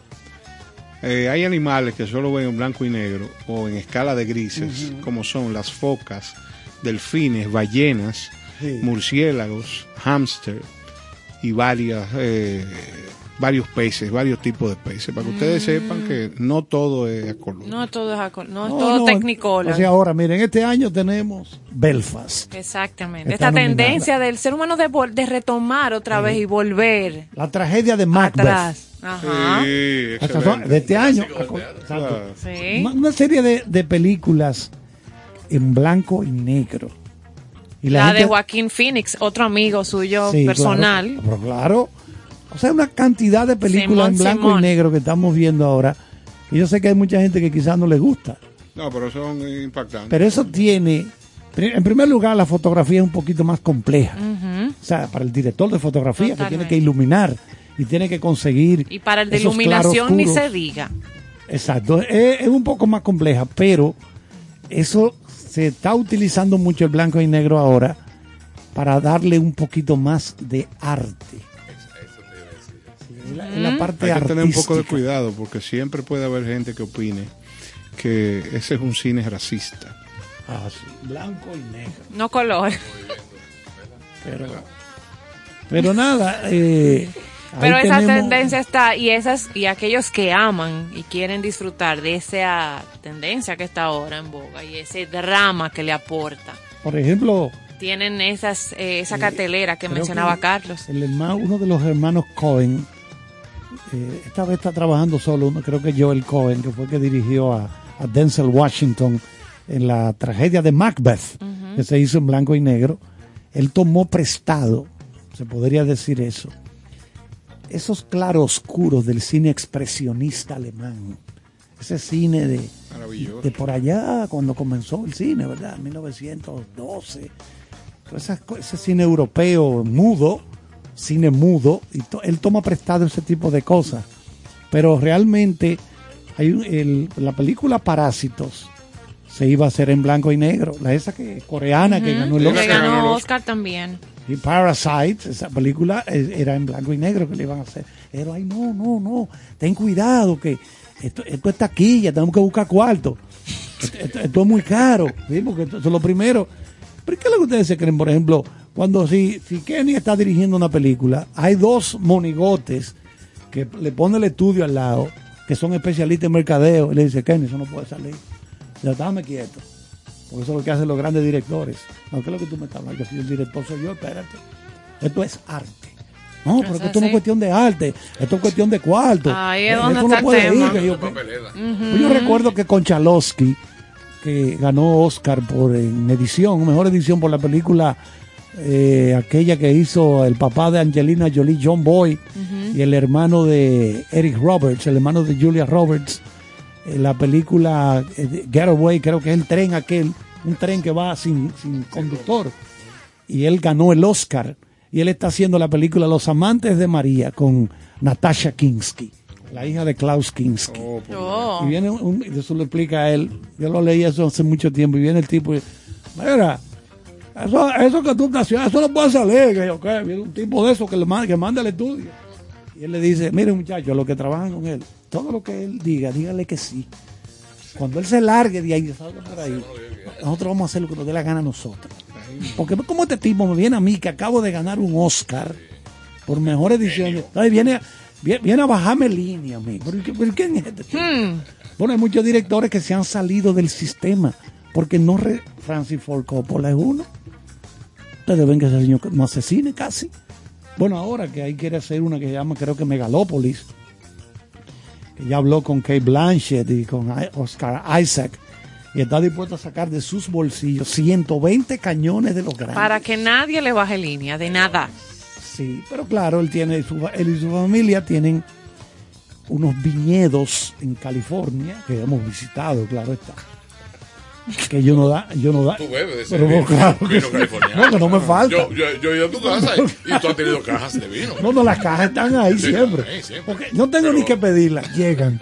Entonces él dijo, ¿El, no, el vino en botella o en caja? No, son botellas en cajas. Ah, qué bueno. Claro. Ese es del carro. Pero esa gente han crecido tanto que ellos han ido comprando los que le quedan al lado. Carlos, tú vendes. Néstor, tú vendes. Yo te compro. Y sigue Sí, lo hemos mencionado aquí, Sí, se siguen expandiendo. Y le digo yo, mis hijos ya están formados, mis hijos. Sofía, amiga nuestra, claro está. Sofía, No, no, esto no puede seguir. No, no, no. hija de Francis. No, no, no. Lo bueno es que se cree su Esta vaina. genealogía de amigos del profesor. Señores, hemos compartido con ustedes estas capsulitas de cultura del cine, de esta evolución del blanco-negro a color y No, y ahora que al blanco y negro otra vez. Hay un solo estreno esta semana, bueno, arranca hoy, aquí en la sala de República Dominicana. Ustedes saben que hay que ir dosificando los estrenos, no puede tirar todo. Por ejemplo, Batman había que tirarlo solo. Ajá. Había que tirarlo solo. Se cuidan, se Batman. cuidan. No, porque por cierto, Batman tiene escenas dark, que son unos color blanco. y negro, Exactamente. Para, para crear ese dramatismo, ¿no? Claro. Casi todas sus sagas, todas sus Sí, sí. películas. Entonces, se estrena una película para la familia, una sola, porque estamos con la fiebre de Batman. Y a Batman hay que sacarle dinero. Hay que lo- cuidarla, Eso sí. es lo que está ahora. Entonces, pero por ejemplo, eso que dice que es muy importante. La lista de Schindler se filmó casi totalmente en blanco y negro, pero hay una niñita que está con un vestidito rojo, Rojo. y ese rojo resalta dentro de esa fotografía. Sí. Esa es la magia del cine. No, no, no, es una cosa preciosa. Entonces, eh, queríamos eso, abundar sobre por qué tenemos ahora con cierta frecuencia películas que están llegando en blanco y En negro. blanco y negro, esa tendencia del cine. Y creo que eso le hace bien, porque que el cine tiene que estar constantemente. Mira, Reinventándose. si hay un, un- Primero, es el entretenimiento más barato. Ningún otro entretenimiento es más barato que el cine. Ninguno. Una boleta de cine ahora puede costar 400 pesos, por ejemplo. Yo no sé lo que cuesta, porque yo, nosotros como... Depende, como expertos depende del área. Los VIP Gratis. Sí, va de ahí en adelante. No, tú, tú, eh, tú aumentas el costo de eso porque te va a, a los palomitas y la cosa y ya sube la, No, el no, si, es presupuesto. con, si es con alimento y bebida, se Sí, gastan no. mil pesos. Sí. todo- Sí, pero sigue Por siendo... niño. Pero, Por sigue, pero sigue siendo El Dímelo a mí. Sigue siendo el entretenimiento más barato, ¿eh? el cine. Sí, sí, sí. Sigue sí, siendo el entretenimiento Sigue más siendo. barato. El, el teatro es un- el costo de la boleta y ya. Y está diseñado para pequeñas salas, exacto. Sí, que el, el teatro tiene un, un- oye, yo, eh, hay que admirar a la gente que hace teatro. Oh, por Dios. Se van a ensayar meses, aprenderse esto. Para hacer un fin de semana. Exactamente. Oye, pero ven acá, mi hermano, eso es fuerte. Eso es Profesor fuerte. Charles, eh, hágame la comparación de un viaje a una sala de cine comparado con una gira a Boca Chica. Bueno, la gira de Boca Chica comienza con un, vol- un, un volteo de espagueti con pan. Ah, sí. Y, y el tubo. Exacto. No. Pero y el hay pan- dos tipos de, tu- de el- tubos. de pan y, do- y dos tipos de pan. no, y dos Eh, tipos de tubos. El pan. Hay uno con gusanillo y otro sin gusanillo. Sí, porque el gusanillo puya, Raya, raya. puya la piel. Sí. Uno- Que, que el transporte de los espaguetis, eh, me cuentan, Sí. eh, es, o sea, ellos lo, ellos lo, eso, el espagueti va dentro de una, de un biliger. No, yo quiero hacer un concilio un para ver cómo es eso. ¿Cómo le meten ese proceso. Sí. Porque me Parece imagino que, sea con un embudo. Lo, lo, su- lo succionan. Ah, Exactamente. Lo succionan. Exacto. Entonces, fulano, ven, ¡pra! Es como si fuera un cachú que tú... Pero si usted hace, si usted llega a inventarse unos espagueti con pollo, ¿cómo le mete el pollo a Luis? Señores, señores, esa voz en off que nos ha estado acompañando en este segmento es nuestro invitado de la noche de hoy en Concierto Sentido y vamos a disfrutar de su presencia y su compañía. Eh, ahora, cuando regresemos, luego de esta pausa musical, no sin antes, tengo que extender un saludo a un fiel oyente de este programa y que me dice que está disfrutando de la luna como sugerencia, que es mi papá. Así que Ah, te mando un fuerte abrazo desde aquí y disfrútala por mí, que yo aquí no la estoy viendo ahora mismo. Bien.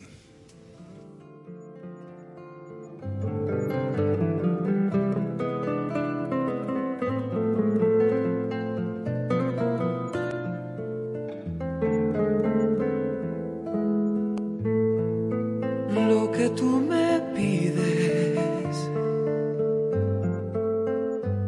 es que renuncie a lo que ha sido mi verdad y que me olvide de las veces que el amor hizo su nido.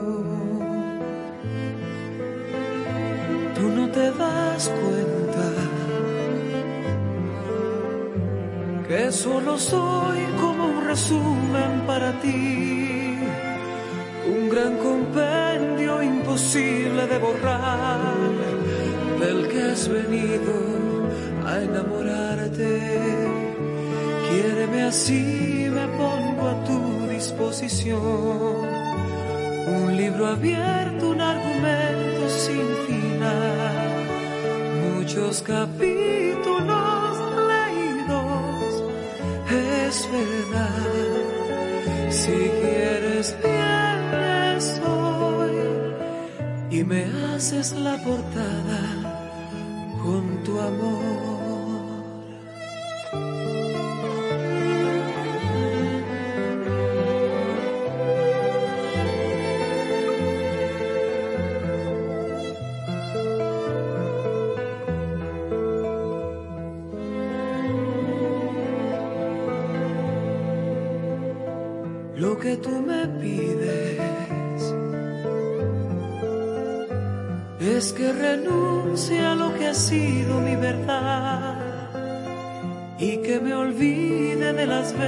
Que el amor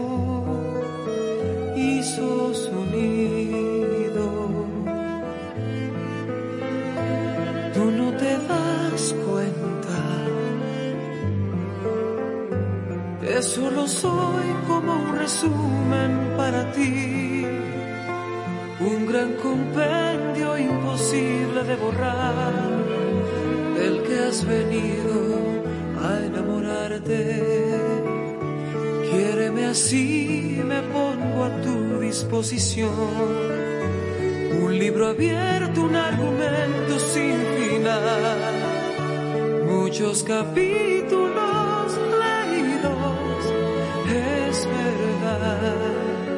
Si quieres vienes hoy y me haces la portada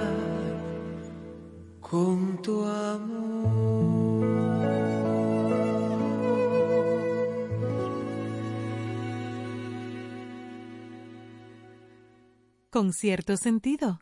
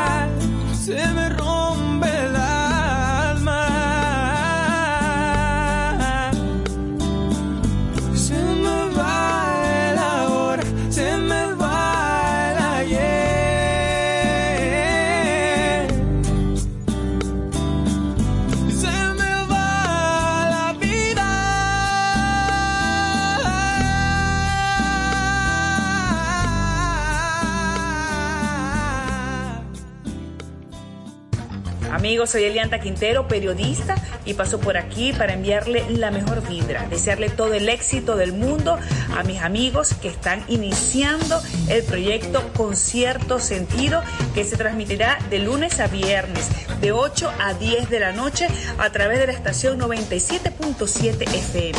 Un concepto que buscará resaltar los valores, la cultura y el arte. A ustedes lo mejor del mundo. Concierto sentido.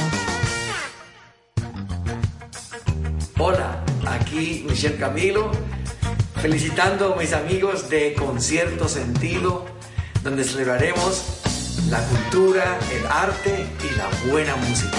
Concierto Sentido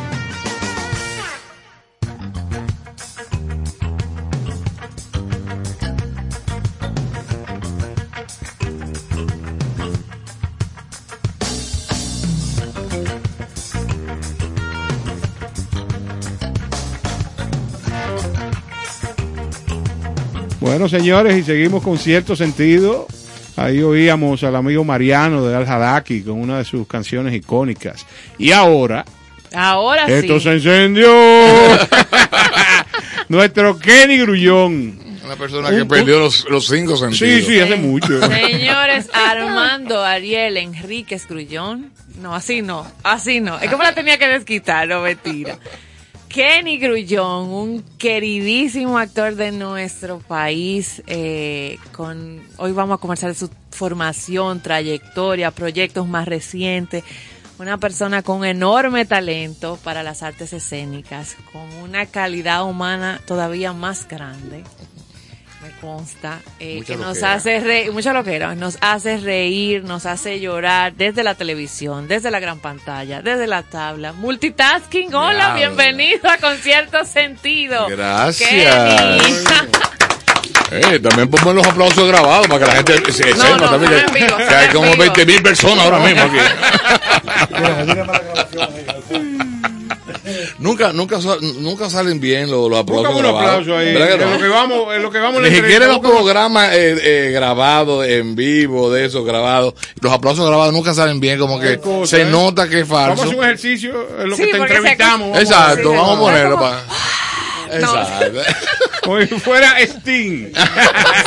Señores, qué agenda más cargadita la de este señor. Gracias a ¿Cuánto Dios. teníamos buscando ese espacio de que por fin estuviera aquí con a nosotros? Mm, y bueno, qué sí. bueno. No, gracias señor. Yo soy el representante de él y me Sí. toca Ah, un sí. 1%. de Di todo lo- lo di que los teléfonos, di los teléfonos. Sí, eh, la pandemia parece que puso a uno más creativo. Una vez decía Milton Peláez que, que el- eh, la creatividad, cuando uno está en olla, Es es, mayor, efectiva, es claro, mayor. Sí. Es mayor. Y, y todas esas cosas, todas esas loqueras, todas esas loqueras que se le ocurrió a Milton, a Cuquín, eh, Milton escribía a Cuquín, a, eh, a Fred. Era bajo Era presión. bajo, ba- ba- bajo, Bajo olla la de presión. crisis. A lo mejor Felipe me está escuchando, pero él sabe que eso era así. Y, no, y de verdad, y porque había como tiempo de crear, de, de inventarse cosas, Sí, pero sí. ya cuando tú estás como en una posición eh, tranquilo, con dinero, en tu zona de confort. Zona de con- no me saques. No me saques de mi zona de confort. Yo estoy aquí bebiéndome mi vino californiano. Eh, no me hable de comedia, no me hable de escribir libretos, que ya eso pasó. Se eso te, lo olvidó, se te olvidó el origen. Exacto. La esencia. La esencia. Eh, no, pero eh, ¿Tú has tenido zona de confort? ¿qué? De olla. Estamos acostumbrados a la te sientes, no, eso ya yo no lo hago. Yo eso hacía antes. Eso fue, ya yo pagué ese peaje. No, no, no, sí, dice, decía el filósofo griego Manolo Zuna que, que uno es hijo del maltrato. Entonces uno tiene que, ante las adversidades de la vida, uno tiene que seguir Empujar, para adelante, empujar. Para adelante, para adelante, para adelante. Esto no se acaba. No, no, exacto. Eh, hoy me estaba yo con un ortopeda, amigo, porque la pierna izquierda me estaba como fallando. Y eso que yo corro, yo soy... Sí, sí, te, te vemos en las redes. Y entonces el tipo ve en, la en la radiografía ve, concho, tú sabes que me, me, me preocupa mucho tu pierna derecha porque me hace falta un poco de colágeno. Eh, y yo entiendo que no, no te voy a quitar que no dejes de hacer ejercicio, pero, pero, pero a tu edad, como 40, y que 40 de qué? ¿Tú sabes cuántos años tengo? Y cuando le dije mi edad, dice, no, no, no, no, ese cinco, no, no, a esa edad está perfecto. A esa edad tú estás perfecto. Voy a cumplir 62 este año. Señores. Y eso es. No, entonces uno tiene que echar para adelante. Echar el pleito. Exactamente. Hablando, Kenny, de cómo comienza tu carrera dentro del teatro. Bueno, el teatro comienza primero eh, yo estudiando teatro en la escuela, se llamaba Escuela Nacional de Arte Escénico, Sí. que quedaba por la Ramón Santana. Pero me dice un pajarito que eso no era lo que tú querías, tenían planes de estudiar. Eh, no, yo quería estudiar psicología, Oye, porque tú. yo hice un el text en, la- en el colegio, me, me- Antes de entrar a la universidad. Me citó dos veces el psicólogo del colegio, me dijo, eh, Kenny, es que no, es que tú no puedes estudiar psicología clínica, Pero eso es lo que yo quiero. A mí me gusta ayudar a la gente. Es que yo quiero o sea, resolver Ay. los problemas. Entonces, que no, que no. Y hago el teje. Pa. Que lo tuyo es por las artes. Por las artes. Que no, que yo quiero esta vaina. Pero ok, dice, pues vamos transando por una cosa. Eh, la, la publicidad tiene algo de artístico porque hay dibujo y cosas, muchas materias y cosas. Métete por ahí para ver si nosotros lo logramos. Desde que llegué de Puerto Plata, lo primero que hice fue meterme en psicología, porque eso es lo que yo quería.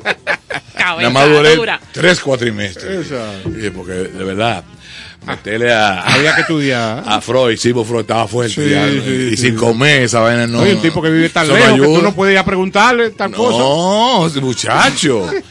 y Dios mío, Eso es lo que entonces. decimos, Kenny, cuando traemos aquí a colación algún tema que hay que darle un poco en mente. Usted se desayunó bien. Conchole. Y entonces nada, me, me llevé de él y después me fui a la, a la, La Academia de Arte. a la, a la publicidad. Ok. Pero eso, eh, eso tiene, está muy cerca. Después de ahí me voy, mi mamá me dice, vámonos para la escuela de arte escénico. Me lleva como si fuera un niño. Yo un carajo de, de 18 años ya. Entonces ya me dan el, el, el, el examen teórico de, de admisión. Y, y cuando Servio Uribe ve el examen teórico, me pregunta, ¿dónde fue que tú, de dónde, dónde fue que tú estudiaste? Yo en el colegio San Felipe Apóstol de Puerto Plata. ¿Tú sabes por qué yo te paso? Porque aquí hay mucha gente que el himno nacional dicen que si fuera mil veces esclava. Y tú escribiste que si fuere mil veces esclava, como es lo correcto. Claro. Todos los que cogieron el examen de hoy pusieron que si fuera. fuera. Él no me revisó más nada, me dice nada más eso, con eso todo me pasó. Entonces, nada, empiezo a estudiar, eh, eh, hago teatro de la calle, pero mientras tanto hago publicidad, la publicidad hay- también hay que, hay que tomarle mucho tiempo, tomaba mucho tiempo, entonces comienzo a hacer teatro eh, popular, teatro de la calle con eh, Diógenes Abreu, hago teatro tipo eh, Gratey, tipo Rodante. Chapuzó Sí. y esas cosas, mientras yo se- estaba haciendo, eh, estudiando Sí, sí. en todo eh, eh, eh, Onis Baez me llamaba para una obra, una comedia, que yo que fui la sensación en ese año y entonces había un premio llamado Talía de Plata que ese año me lo me- fue- fui nominado para ser el, el actor Nobel, No me digas. el, Qué bien. el- el Nobel y me lo quitaron. la, la escuela de arte escénico decía que no, que no podemos, no pueden darle ese premio a él porque se le iba a meter la calle en la cabeza No puede ser. y entonces eh, que eso es eh, alien- te iba, te iba Antiético. Sí, que era mejor que fuera una persona graduada, pero él es un estudiante todavía de primer año y eso.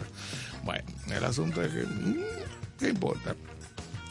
Entonces sigo haciendo mucho teatro, sigo haciendo mucha comedia y sigo haciendo eh, Vodevil, que era Claro. entre Frankie Domínguez, Sí. eh, Onyx Baez, Germana Quintana, eh, La profe. Trabajé con eh, Fernando Cristófori también, tremendo Sí, actor, para mí uno de los mejores. Sí.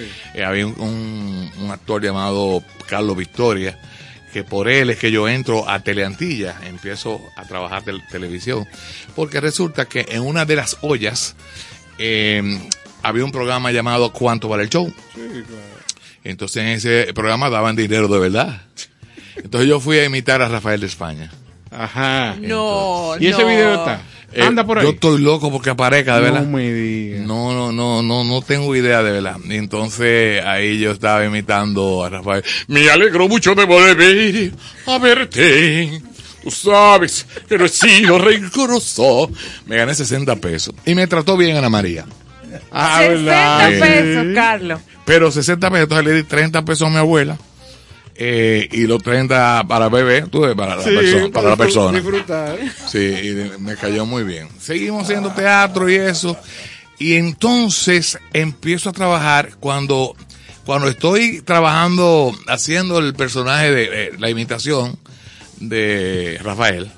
en Teleantilla estaban haciendo una reunión eh, porque ellos iban a empezar a hacer una serie de Drácula y el que iba a ser el hijo de Drácula, Draculito, eh, era un actor peruano que se de- dijo que se tenía que ir a Perú, que yo que por el tiempo. le sacó Y a- los al y a- proyecto. y había una, una actriz que, que era eh, egresada de la escuela y que me conocía, desde que me vio, dice, mira, este es el personaje. Yo conozco a ese tipo, ese tipo es loco. Al otro día me llamaron Oye el apellido. y, y al otro día me llamaron, entonces hice mi, mi Draculito. Ah, pero y bien. empiezo a hacer, a trabajar en, en, la, en el cuadro de comedia de fiesta, Fiesta de, de Teleantilla. Excelente. Entonces todo esto, te estoy haciendo una historia, me fui muy atrás. A todo esto sigo haciendo televisión, comedia, que yo qué cosa, pero estoy ya casi terminando la cosa del, Ah, del teatro. teatro. Pero entonces no me quieren graduar, Hoy, ¿por qué? porque la televisión es alienante. Ay, ay, ay, ay, ay, ay. Y no me dieron el título. ¿Cómo va a ser?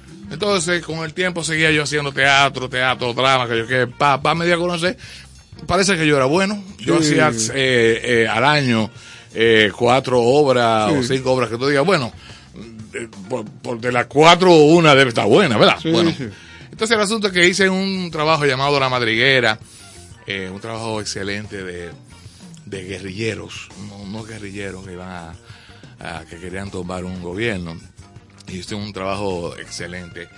Y, y ese día, en, en Bellas Artes, eh, la directora del colegio, doña Lucía Castillo, eh, quiso hablar ante el público y decirle a todos que, que, que nosotros nos equivocamos, dijo ella, eh, porque tú te mereces el título de actor. Y me lo entregaron. No. Eso. Qué emocionante. ¿eh? Wow. A todo esto ya la historia, ya ustedes la conocen, vengo con Freddy, ah, eh, empecé con, con Jackie haciendo los telesucesos, Claro. que eran historias de la vida real. Luego comienza con, con Show de Mediodía, Luisito y Anthony, Sí. eh, de ahí con Freddy y con, con Urín Sánchez, que es donde yo hago la, la, los segmentos de la Pinky en el show del mediodía, en el, en el gol de la semana. en el Gol de la Semana. En el gol de la semana. Y entonces a Freddy le estaba interesando porque me veía, coño, este tipo es buenísimo como actor. Eh, Eso es lo que yo pienso que él decía. ¿Verdad? porque se, se- no, porque él, él, él, él se Te quedaba. ponía mira. atención. Él me prestaba mucha atención a todo esto. Entonces, en una, eh, él tenía la comedia gorda, que creo que Nini Germán hacía un personaje de un, de un homosexual.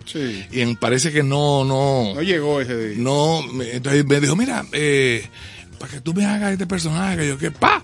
Y yo, pa, me, me, me partí, vaina, hice la vaina y, y seguí haciendo. Al otro domingo, cuando estaban haciendo uh, el cemento de la Piqui, me, me, me llama él y me, me en el camerino de, de Corovisión, me dice, mira Kenny, yo quiero que tú me hagas el maricón en la noche.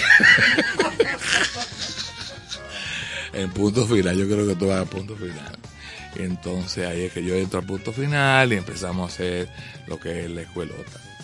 Y déjame decirte que en esa época Freddy me ofreció 6.500 pesos. Entonces, como yo trabajaba en el show de a todo esto, yo trabajaba con Luisito Martí en el show mediodía, Sí. hacía como una recogida de Foniuna y vaina. Sí, sí. Y le digo yo a, a Luisito, bueno, pero él dice, Freddy, que, que, que nada más para mí, como con exclusividad. Tiene que ser exclusivo. Y le digo, eh, eh, Luisito, mira, Freddy me quiere pa- a mí para exclusivo. Pero ¿cómo va a ser? ¿Cómo tú vas a hacer esa vaina? Pues mira, yo estoy haciendo eh, eh, el show de y Anthony. A veces Anthony me falla y tú eres la persona ideal para sustituir a Anthony, que yo qué. Y esto. Ocho, ¿y cuánto tú cobras? Eh, ¿Cuánto que te, te pague? No, le dije tal cantidad. Y entonces, ¿y cuánto que te va a dar Freddy? Eh, 6.500. En esa época era Un dinero. Claro, claro. entonces me dice, yo te voy a dar los 6.500 y te, y te voy a permitir que trabaje con Freddy. Cacho. 12 mil, 13 mil Mil pesos. Ahí se llenaba de la nevera de, de comida y Se compró el carro. y se compró un carrito, una Ajá, vaina. claro. Y nada, feliz de la vida, haciendo humor, chiste y cosas. Y teatro. Y Poniendo ese- a la gente a gozar. y poniendo a la gente a gozar. Tu, tu personaje principal, Kenny, En, eh, en, el- en tu trayectoria. yo creo que yo, yo me quedo con Tevi, el personaje de El Venenita en el Tejado. Sí, no, claro, por Dios. Yo creo que eh, dentro de todo lo que yo he hecho, eh, es un, uno de los personajes que más, que más he admirado, incluso cuando lo, cuando empezó el proceso de ensayo. Yo soy de la persona que no me gusta tener una referencia. Eh, me hablaban de Topol, de la película, y yo no quise verla. Yo no quise verla. Y no Tú la vi. hiciste eso visceral. Sí, sí, entonces yo veía la historia de, de- de los judíos que viven itinerantes en el mundo, que nadie lo quiere, bla, bla, que no tienen país. Y, ay, Claro. y, y entonces una familia con, con tres, y un padre con cuatro o cinco hijas, que eh, las hijas se quieren casar con gente que, de otro tipo de religión y eso. Entonces el, el personaje eh, tiene que hacer eh, ah, eh, eh, es un- es una demostración de amor hace una demostración de amor. Es un, es un drama que vive y ese drama lo- lo transmitía yo. Ese personaje lloraba ese personaje te hacía llorar te hacía reír te hacía reír. Después yo vi la película coche pero qué personaje muy cómico también. Claro. pero dentro de lo dramático sacar humor no es fácil. No, no. entonces a todo esto como musical yo bailaba y eso. Y no eso es una- lo más completo que yo he hecho. Excelente. y de hecho me dieron el premio y yo creo que no me den más porque yo creo que me merecía ese único premio. La gente siempre quería de que déjame ver para trabajar para otro premio no no ese es el premio más importante que yo he ganado en mi vida. Y, y yo estoy consciente de que es así Mira qué pasa. Que en el caso de Kenny se da. El que ve cine con cierta frecuencia ha notado que en películas de 200, 300 millones de dólares, esos superhéroes, que yo qué, tratan de buscar siempre un actor de peso.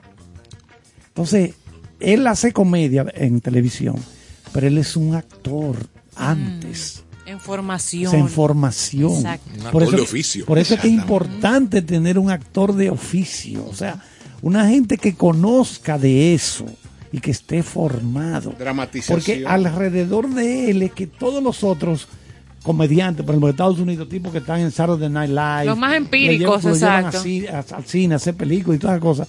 Sí, pero esos tipos giran alrededor de un, un tronco, que es un actor de cierto peso.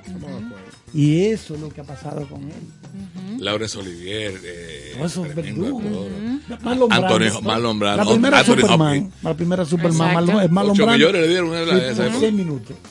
Cinco o seis minutos. Incluso le- la- el Parlamento de lo leyó en una cunita. Se le puso ahí una, una, una chuleta. Aunque a él no le gustaba mucho porque Marlon Brando era un actor de, de método, como se dice. Era un tipo, Orgánico. No le gustaba que le pusieran a repetir cosas como un papagayo, sino lo que le salía. Entonces le digo, pero que a usted se le están olvidando las cosas ya. Vamos a escribirle lo que usted tiene que decir. Y usted que se pone a ver la- a Superman en la cuna, al niño, a Superman. Entonces, ese es su, ese es su hijo Claro. Mire ahí bien su hijo y lea. pero, pero mira quién buscan. Eh, No importa lo que y cueste. ahí amarraron ahí porque Sí, sí. No importa lo que cueste. Ponme, y a ese señor que hay que poner. Esos actores veteranos hay que buscarle y pagarle bien. Porque es que son lo, lo que les da cierto aplomo a la producción. el eje No, El y, y aquí estamos hablando de, del rol de actor. Eh, pero dentro de eso, eh, yo que he tenido diversas oportunidades de trabajar con Kenny, eh, estamos hablando de un individuo completo. O sea, disfruta cantar, lo hace muy bien, actuar, bailar. O sea que cuando tú reúnes todas las condiciones que se necesitan en las tablas, y lo más importante, conectas de manera tan estrecha con ese público, o sea, tú lo tienes todo. Sea, tú te conviertes en un artista completo y así te puedes ir a la televisión, pero la raíz siempre va a ser el teatro. Ese, ese es tu, tu, Y tu otra, base, y tu otra esencia. cosa, hay muchos actores y actrices de teatro, pero no todos pueden hacer esa transición Claro, de ese, ese crossover. sí, sí. de pasar de- del teatro formal. No, espérate, mira, Kenny, queremos que tú vengas a televisión hacer esto, esto y esto. Mira, no todo el mundo. Hay cuadrados Y- y que no funcionan. acepte el público. Esa flexibilidad. Igual que nosotros, hay muchísimos tipos que tienen muchas teorías y han leído un- miles y miles de libros, pero cuando tú lo traes a un programa de No lo comunica. No, exacto, no tiene. Papá, mira, tú no puedes estar todo el tiempo teorizando con todos estos libros. Tú tienes que soltar tus relajitos de vez en cuando. Ay, no. Sí. Lo mío es la lectura. Y que, no, no, espérate, ¿cómo que lectura del carajo? Aquí estamos hablándole al público común y corriente. Claro. Tú no puedes estarte encasillando de que, que hablarme de que de filosofía. to- Un momento está bien, pero tú no puedes tener eso todos los días. Y sabes que en la época, en la época mía del teatro teatro, cuando empezaron a hacer el music, los musicales, eh, se contrataban los bailarines, los bailarines y los cantantes. O sea, el presupuesto era Separados. mayor porque no habían actores que reunían esas condiciones. Esas condiciones, Ujú. claro. Entonces yo empecé, entonces déjame yo estoy a bailar, póngame a bailar eh, y póngame a cantar. Kenny, a propósito de eso que mencionaba Don Néstor y Carlos, que yo secundo, ese crossover que te permite ahora cruzar a cine, ahora no, de hace un tiempito, Sí. ¿verdad? Pero con esa formación. Y fuera del aire, habla, tú nos mencionabas, el mercado cambió. Hay cambios. Y me gustaría escuchar de ti con la audiencia. Hay muchos jóvenes que sintonizan el programa, que cuando hay invitados de, de, tu talla, ¿verdad? De tu nivel, de tu formación, de tu experiencia, quieren conocer, ok, mira dónde estudió, mira cómo se formó, mira cómo cruzó. ¿Qué ha cambiado en el mercado? Eh, y qué se necesita ahora para sobrevivir en él. A propósito de que tú tienes tus descendientes, hijo de primera línea y de segunda línea y abuelo también, que yo seguro que los, los nietos también se le ve ya clarito que van derechito para allá, para el arte también. Ah, sí, hay un nieto ahí que, que es un loquito. No, no, no, ese es, ese es tu, el Teo. clon. Sí, Eh. Teo, es- eso está marcado de tan bello. O sea, Dios lo Mira, guarde. definitivamente yo creo que eh, cuando digo el, el mercado, el negocio cambió, yo creo que es la tecnología.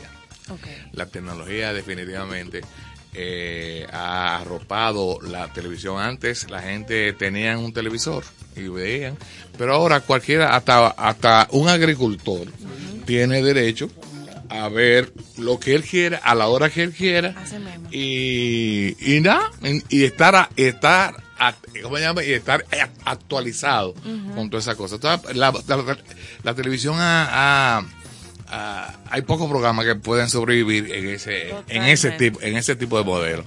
Entonces, eh, yo creo que para, para cambiarlo deberíamos eh, eh, hacer una ley un, un poco parecida como a la de cine.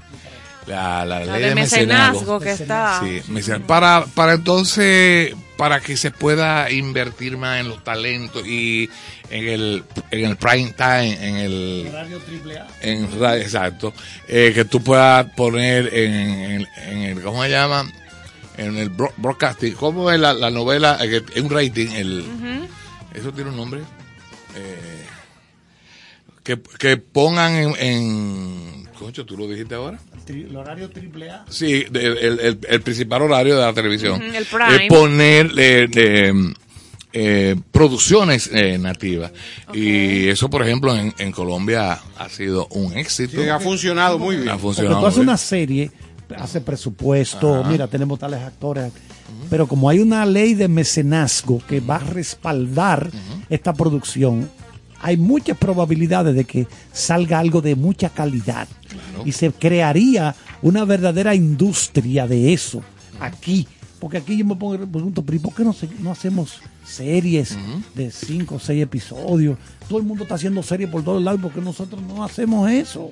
Y a propósito de serie, Kenny, nos tienes que hablar de los dos proyectos más recientes que tú acabas de salir ahí, te agarramos ahí, estábamos esperando la salida de, de la Estaban última. brechando. Sí, de la última. Mira, ya salió de Racoa. Eh, que acabas de realizar para que la gente conozca dos personajes, eso es la magia que tú tienes, ese camaleónico, o sea, dos personajes del cielo a la tierra en una serie de televisión, Líos de, Líos de familia, y la película que acabas también de, de cerrar ahora mismo. Sí, eh, eh, hay una coproducción con la gente de México, una productora mexicana eh, de streaming. De, se, se hizo dos temporadas para, para esta empresa cuya, eh, cuya difusión se, se, ha- se hará o se está haciendo a través de los Estados Unidos y México, y Estados Unidos y Puerto Rico.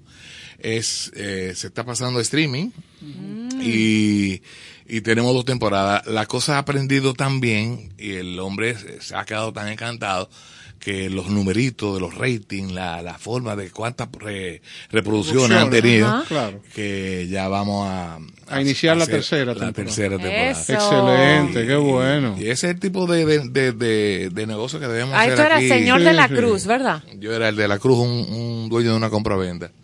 Sí, sí. Pero muy bien. Y además se reunió la- eh, una gran cantidad de artistas nuestros, lo mejor de la comedia, los reyes del humor, Raymond y Miguel, Chedi García. Se hizo un gran elenco, de verdad.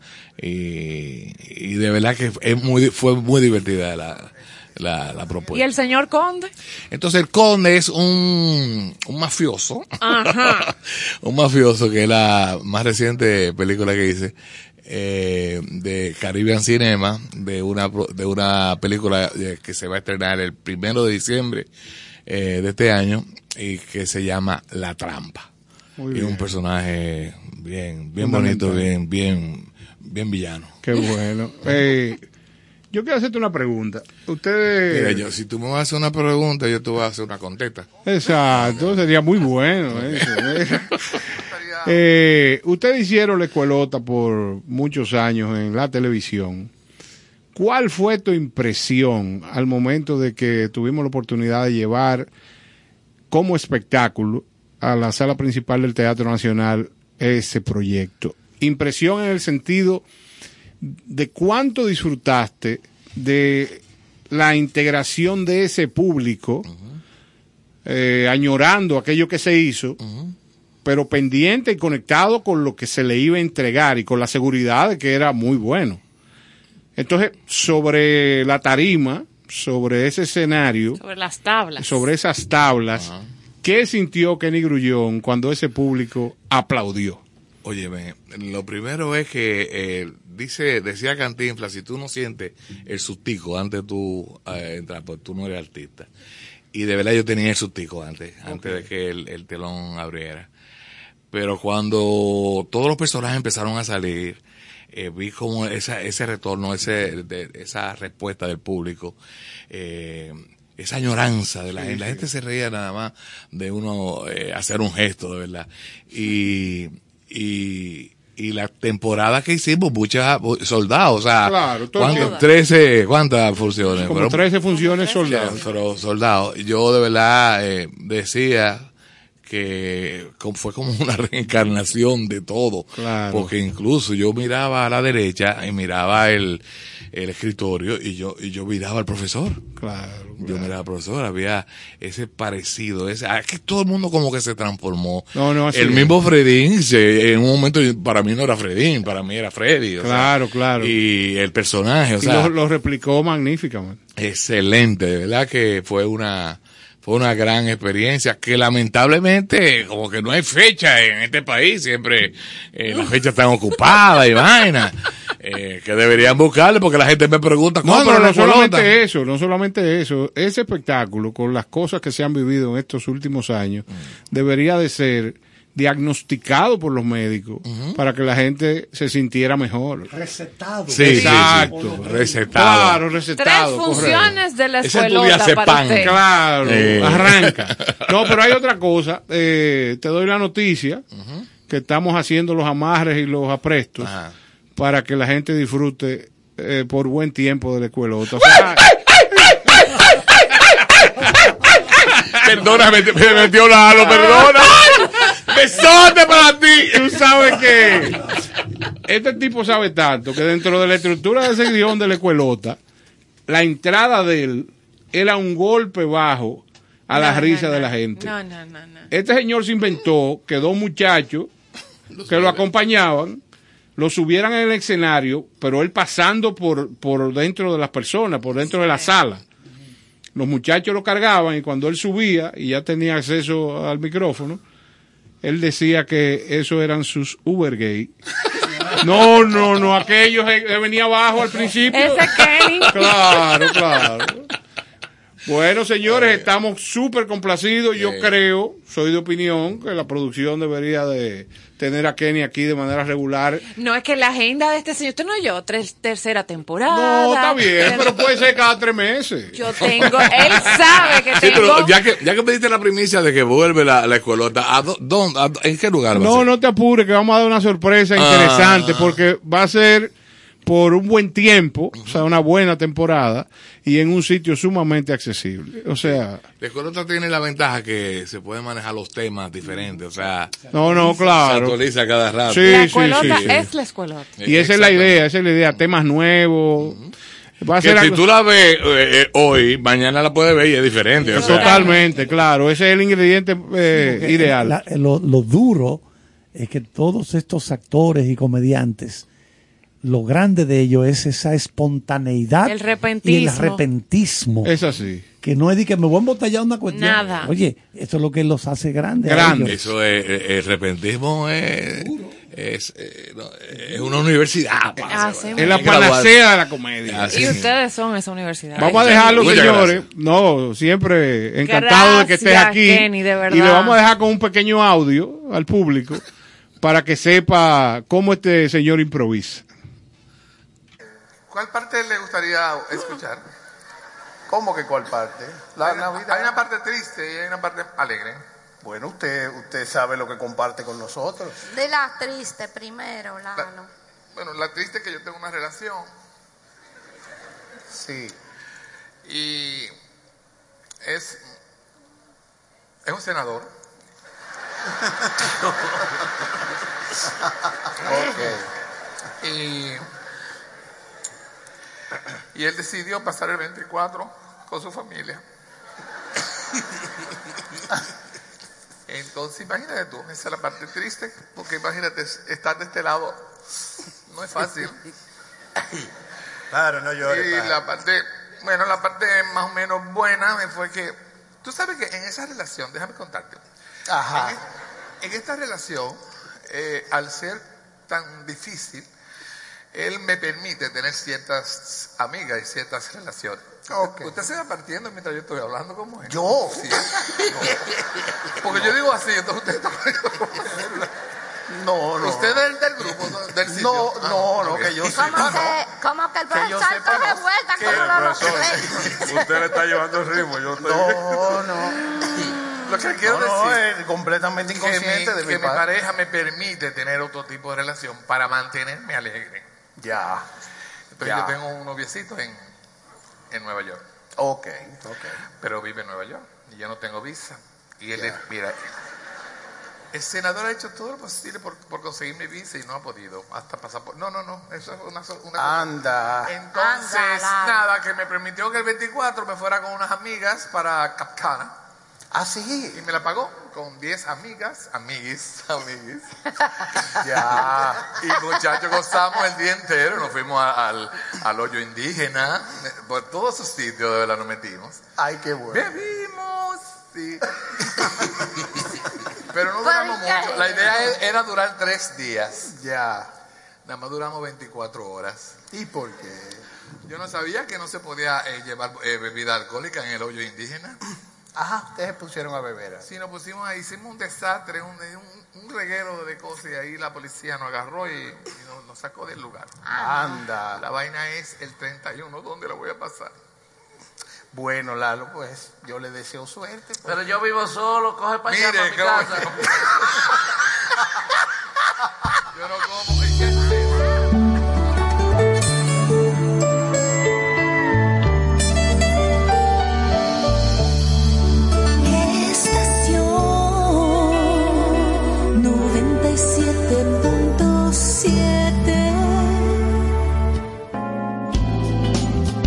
Estación. Estación.